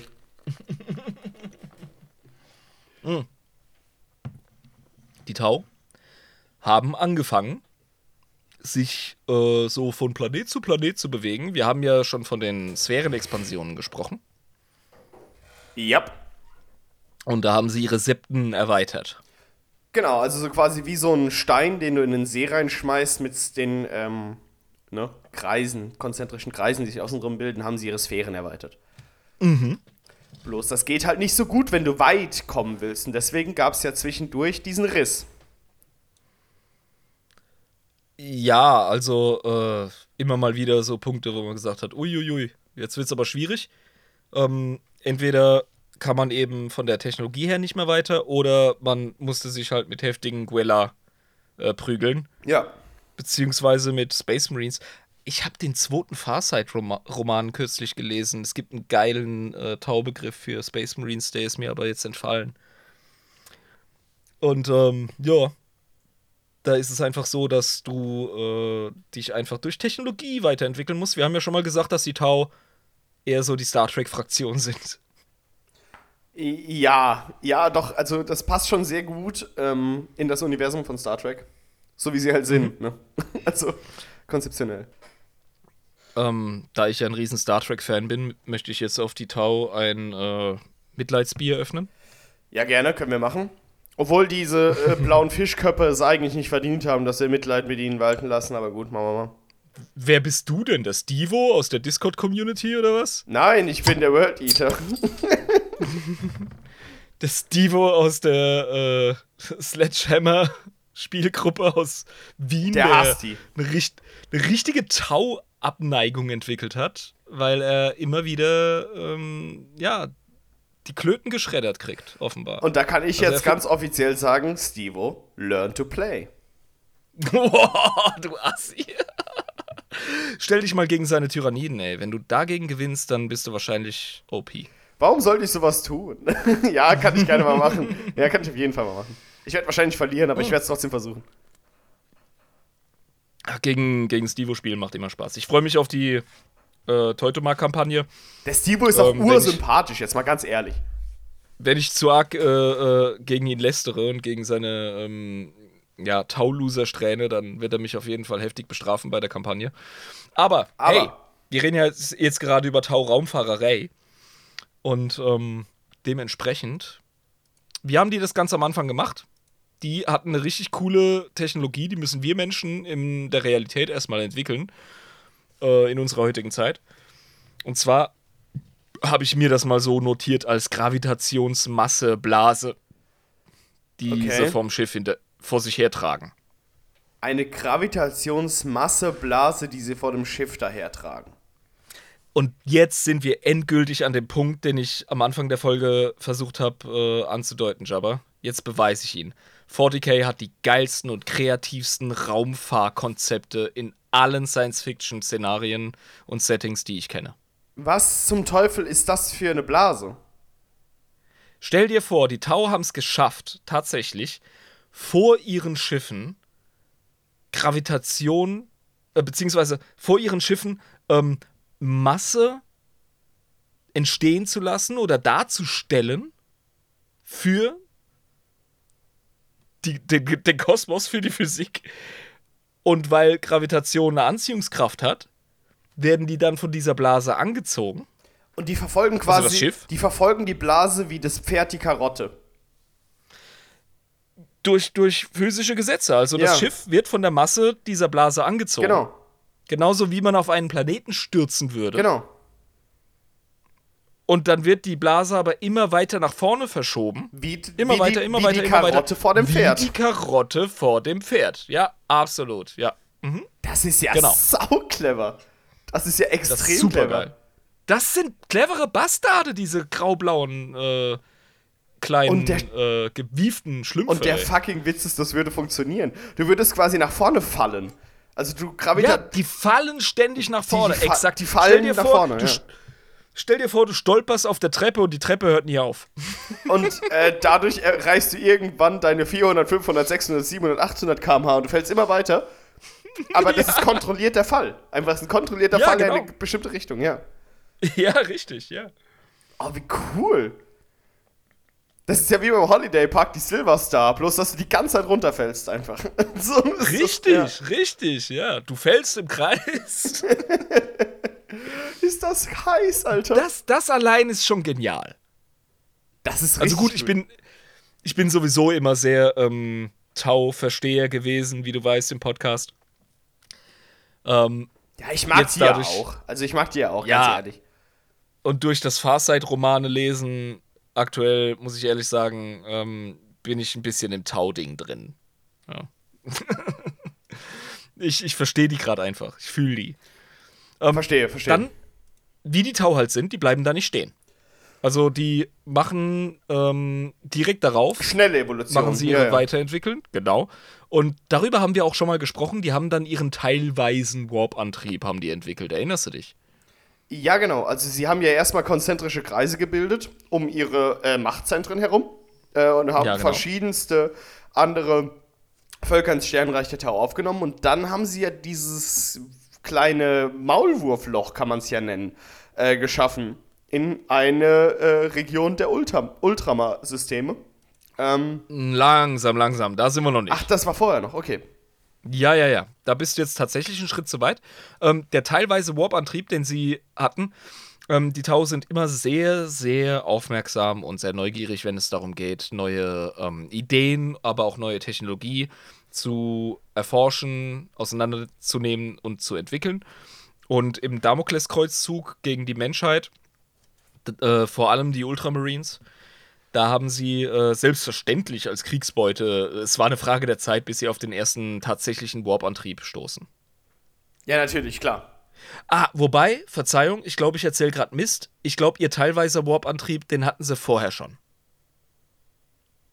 Den hatten sie vorher schon. Die haben ja in ihrem ähm, Konglomerat aus, äh, aus äh, Freundesrassen im größeren, im höheren Wohl, haben die ja die Nikasar. Und das sind ja deren, ich sage jetzt mal, Navigatoren. Ja, genau. Also die Nikasa, ähm, die sind ja diese, diese wespenmäßigen Wesen. Nein. Ah, nee, die Nikasa. Nein, das sind die Vespiden. Ach, was waren die Nikasa nochmal? Welche waren das? Die Nikasar sind einfach deren Warp-Dudes. Ja, aber wie sahen die nochmal aus? Wissen wir das? Keine Ahnung. Das ist aber auch ein anderes Volk, ne? Ja. Ja, ja, das ist ein Volk, das. Äh, es gibt zig äh, kleinere Xenos-Rassen im höheren Wohl, von denen wir nichts wissen. Ja, also es, ist, es sind nicht nur Vespiden und Crude. Da sind so viele verschiedene Rassen drin. Das, ist, das macht die Tau auch so Ja, aufregend. ja, die haben extrem viele. äh, deswegen. Ja, die haben die Ja. Diversität. Ding, ding, ding, ding. Diversität ist immer gut. Ding, ding, ding, ding. Ja. Hashtag Diversity. ja, aber ich meine, es, es Ja, macht es auch interessant, einfach das Volk, weil du. Ja, natürlich. kannst- wir brauchen einen Star trek Du kannst auch extrem viel da äh, reinschreiben, wenn du ein äh, kreativer Autor bist und eine, ein Taubuch oder so schreibst, dann hast du überhaupt gar kein Problem, wenn du irgendwie so ein total interessantes, abgespacedes Volk da reinbaust, weil du kannst einfach sagen, ja, das Wenn ist halt, du es gut ins Setting bringst. Das ist wie mit dem Homebrew Astartes Chapter. Das ist wie mit deinem selbstgebauten Astra Militarum Regiment. Du musst es einfach gut schreiben Ja. und dann ist es eine Erweiterung fürs Setting. Dann ist es eine Bereicherung, ja. Das ja, ist so. ja, und keinen Bullshit irgendwie da reinschreiben, sondern so ein vernünftiges Volk mit Vor- und Nachteilen und Eigenheiten. Genau. Ähm, Mhm. Und das kannst du halt ganz einfach ins Sternreich der Tau rein integrieren, weil die sowieso so viele verbündete Völker haben, dass du da gar keinen Ja. Überblick hast, ja.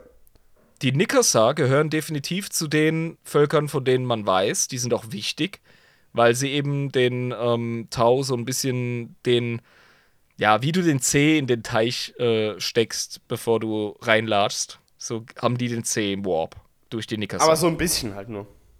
Aber halt wirklich nur so ein bisschen. Und deswegen haben sie ihren teilweisen Warp-Antrieb. Äh, ich nenne ihn deshalb so, weil mir das genaue Modell entfallen ist. Wie gesagt, meine Notizen sind im Arsch, liebe Zuhörer, seht's mir nach.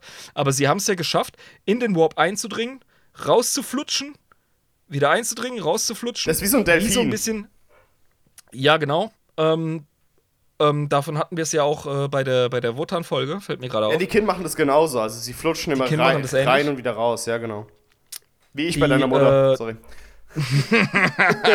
du geiler Bastard. Voll erwischt, Alter. Darauf trinke ich einen Moment. So. Ah. Ähm, haben seine Mutter gefickt, hä? Du Schlingel, du. Du, du Kleiner. Ah. Aber ich meine, ich bin nicht, Du, der, ich bin nicht der einzige Host in dieser Podcast-Folge, der das gemacht hat. Also kann ich sagen. Kollege, äh, Jokes on you. Mehr Taschengeld für den Irm. Okay. Mach weiter. Auf, stell dir vor, du hast ähm, einen Ball, der mit Luft gefüllt ist und du stößt ihn unters Wasser. Ja, kommst halt immer wieder hoch. Gena genauso werden die Tau immer wieder vom Warp ausgestoßen mit ihrem Antrieb, wie sie ihn nutzen, und dann scooten sie halt so flip, flip, flip, flip, flip. Noch nicht so mega schnell, aber auf jeden Fall schneller als vorher durch äh, den Weltraum. Äh, und äh, ja, dann irgendwann nach dem Damokleskreuzzug, darüber haben wir gesprochen, die letzte Sphärenexpansion, von der wir wissen, der Startide Nexus oder Sternenflut Nexus, wie ich es jetzt einfach mal übersetzt habe. Mhm, ja. Ähm, die Tau haben ihre ersten Experimente gemacht mit äh, tatsächlichen Warp-Durchquerungen und oh, siehe da, all ihre Helferlein, die etwas strahlendere Seelen haben, als es Tau haben, die sind ähm, auf einmal schräg geworden und ein bisschen blutrünstig und assi. Genau, darüber haben wir ja gesprochen. Weil, wie hätte das nur passieren können, wenn sie durch den Warp gehen? Ich verweise nochmal auf den Film Event Horizon. Ich mein's ernst. Guckt euch den Film an. Scheiße Der geil. beste Warhammer 40k-Film und das ist Warhammer 40k ist. Ja. Ja, wirklich. Ähm, der Typ, der den äh, Dr. Alan Grant ähm, bei Jurassic Park gespielt hat. Wie heißt er denn nochmal? Irgendwas mit Neil. Oh, Ich bin so ein Arschloch, dass mir das nicht äh, in den Kopf kommt. Der Typ, der war auch bei Peaky Blinders genial. Ähm, der spielt die Hauptrolle in dem Film und oh, macht er das gut. Genau. Ähm, Ah, jetzt bist du wieder so verdächtig ruhig. ja, ja, ich wollte nur hören, was du jetzt noch weiter zu sagen hast, weil Ich habe einen Schluck Bier genommen. Ähm, Ja, ja. Im Grunde, im Grunde sind wir jetzt bei äh, dem Endpunkt, bei dem Tau mit Warp-Reisen sind. Es tut mir leid, dass ich die Tau jetzt nicht so aufregend. Ähm, die haben ja auch nichts. äh, das sind halt einfach die Loser, was, was äh, das, das Reisen in der, in der Galaxie angeht. Die sind noch in den äh, Kinderschuhen. Da gab es über die Necron viel mehr zu erzählen. Ich meine, ganz ehrlich, also die 1000 generell technologische Loser, wenn es darum geht, nicht irgendwie ein Zielfernrohr auf ein großes Schussrohr zu machen. Ähm, Es geht, es geht. Halt, die Tau sind. Nee, pass auf, Alter. Die Tau sind mega gut da drin, künstliche Intelligenz zu benutzen. wären Ähm, wir auch, wenn wir nicht cleverer wären. Ja, wir haben es halt übertrieben. Ja, Ähm, und wir wissen auch selbst, dass wir es nicht machen sollen, weil sonst könnten wir es auch. Nee, die Tau sind tatsächlich so ein bisschen das äh, utopische Sci-Fi-Ding, äh, bei dem es den Leuten gut geht und gleichzeitig haben sie das Düstere, weil niemand in Freiheit lebt. Also, ja. Äh, wenn du sagst, Tau passen nicht ins 40k, dann hast du Tau nicht begriffen. Nein, die passen Sag ich. schon. Ja. Aber, ähm, ja, ich muss dem Stevo da recht geben. Ähm, warum zum Teufel müssen sie auf dem Tabletop die Möglichkeit haben, nach der ersten Schussphase das Spiel zu entscheiden? Das ist doch, das tut doch nicht Not. Kann passieren. Ich habe kürzlich auch in einem Match mit einem äh, Kumpel in Thun. Mit Michu. Grüße gehen raus. Geiler Typ. Der ist relativ frisch im ähm, Tabletop. Spielt Elder. Und ich habe den relativ früh ähm, an einen Punkt gebracht ins Spiel, bei dem klar war, es ist gelaufen. Und das mit Astra Militarum. Ja, ich meine, du musst halt gut spielen, klar. Ja, ja, das Divo ist kein unerfahrener Spieler, um Himmels Willen. Der Mann ist gut. Der ist scheiße gut. Und seine Tyrannidenlisten sind auch ähm, schrecklich.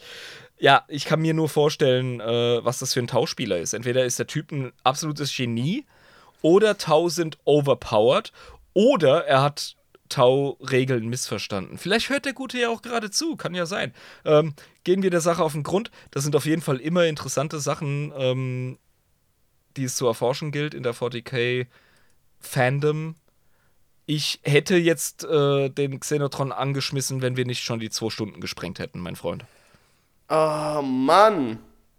Ja, das ist mein Fehler. Ähm, ich habe uns ein bisschen abschweifen lassen.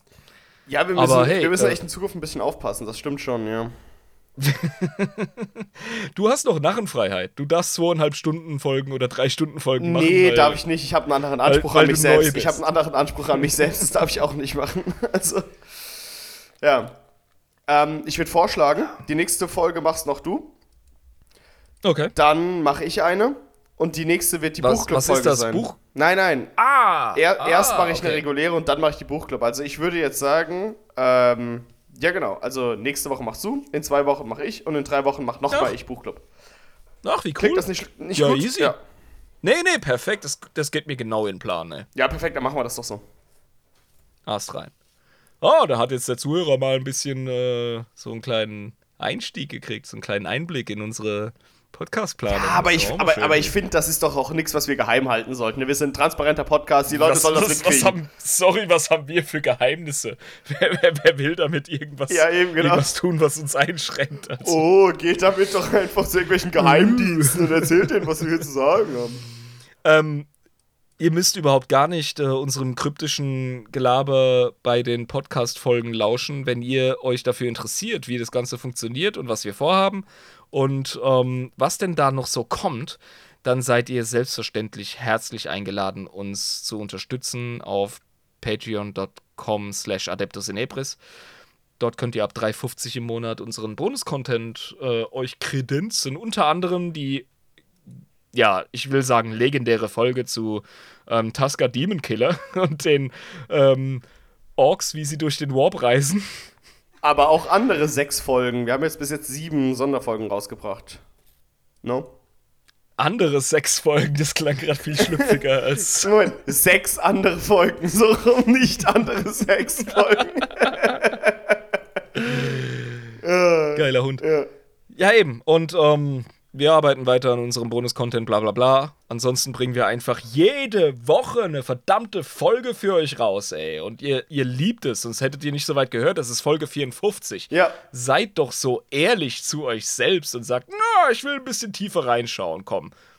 Und wenn es für einen Monat ist, komm, gib den rum. Außerdem haben Ja, wir natürlich neben dem Bonus-Content noch äh, die Community-internen Angebote, die äh, Mhm. übersprießen, je größer die Community wird. Das haben wir wirklich am eigenen Leib miterlebt. Ähm, die Community ist schweinegeil und startet einfach selbstständig irgendwelche gigantischen Kampagnen und ähm, Projekte, Projekte generell und äh, Ja. Treffen, die stattfinden innerhalb der Community. Und das Schönste an dem ganzen Ding ist, es ist vollkommen offen. Also niemand ist zu irgendwas gezwungen. Man kann einfach machen, was man will. Äh, wenn man Ihr könnt auch einfach lurken und euch die Ja. Informationen reinlutschen, das ist gar man kein muss, man Problem. muss, äh, es ist von, ich schreibe gar keine Nachrichten, lese nur die Texte, bis ich komme zu allen Treffen und mache bei allem mit. Ist alles offen, von A Genau. bis Z. Also es ist wirklich äh, kein Zwang da. Alles cool. Mal ganz ehrlich, wenn ihr von der schüchternen Sorte seid und ihr wollt einfach ein bisschen Anschluss zu anderen Spielern und zu Leuten, die die Lore oder das Spiel genießen, auch kein Ding.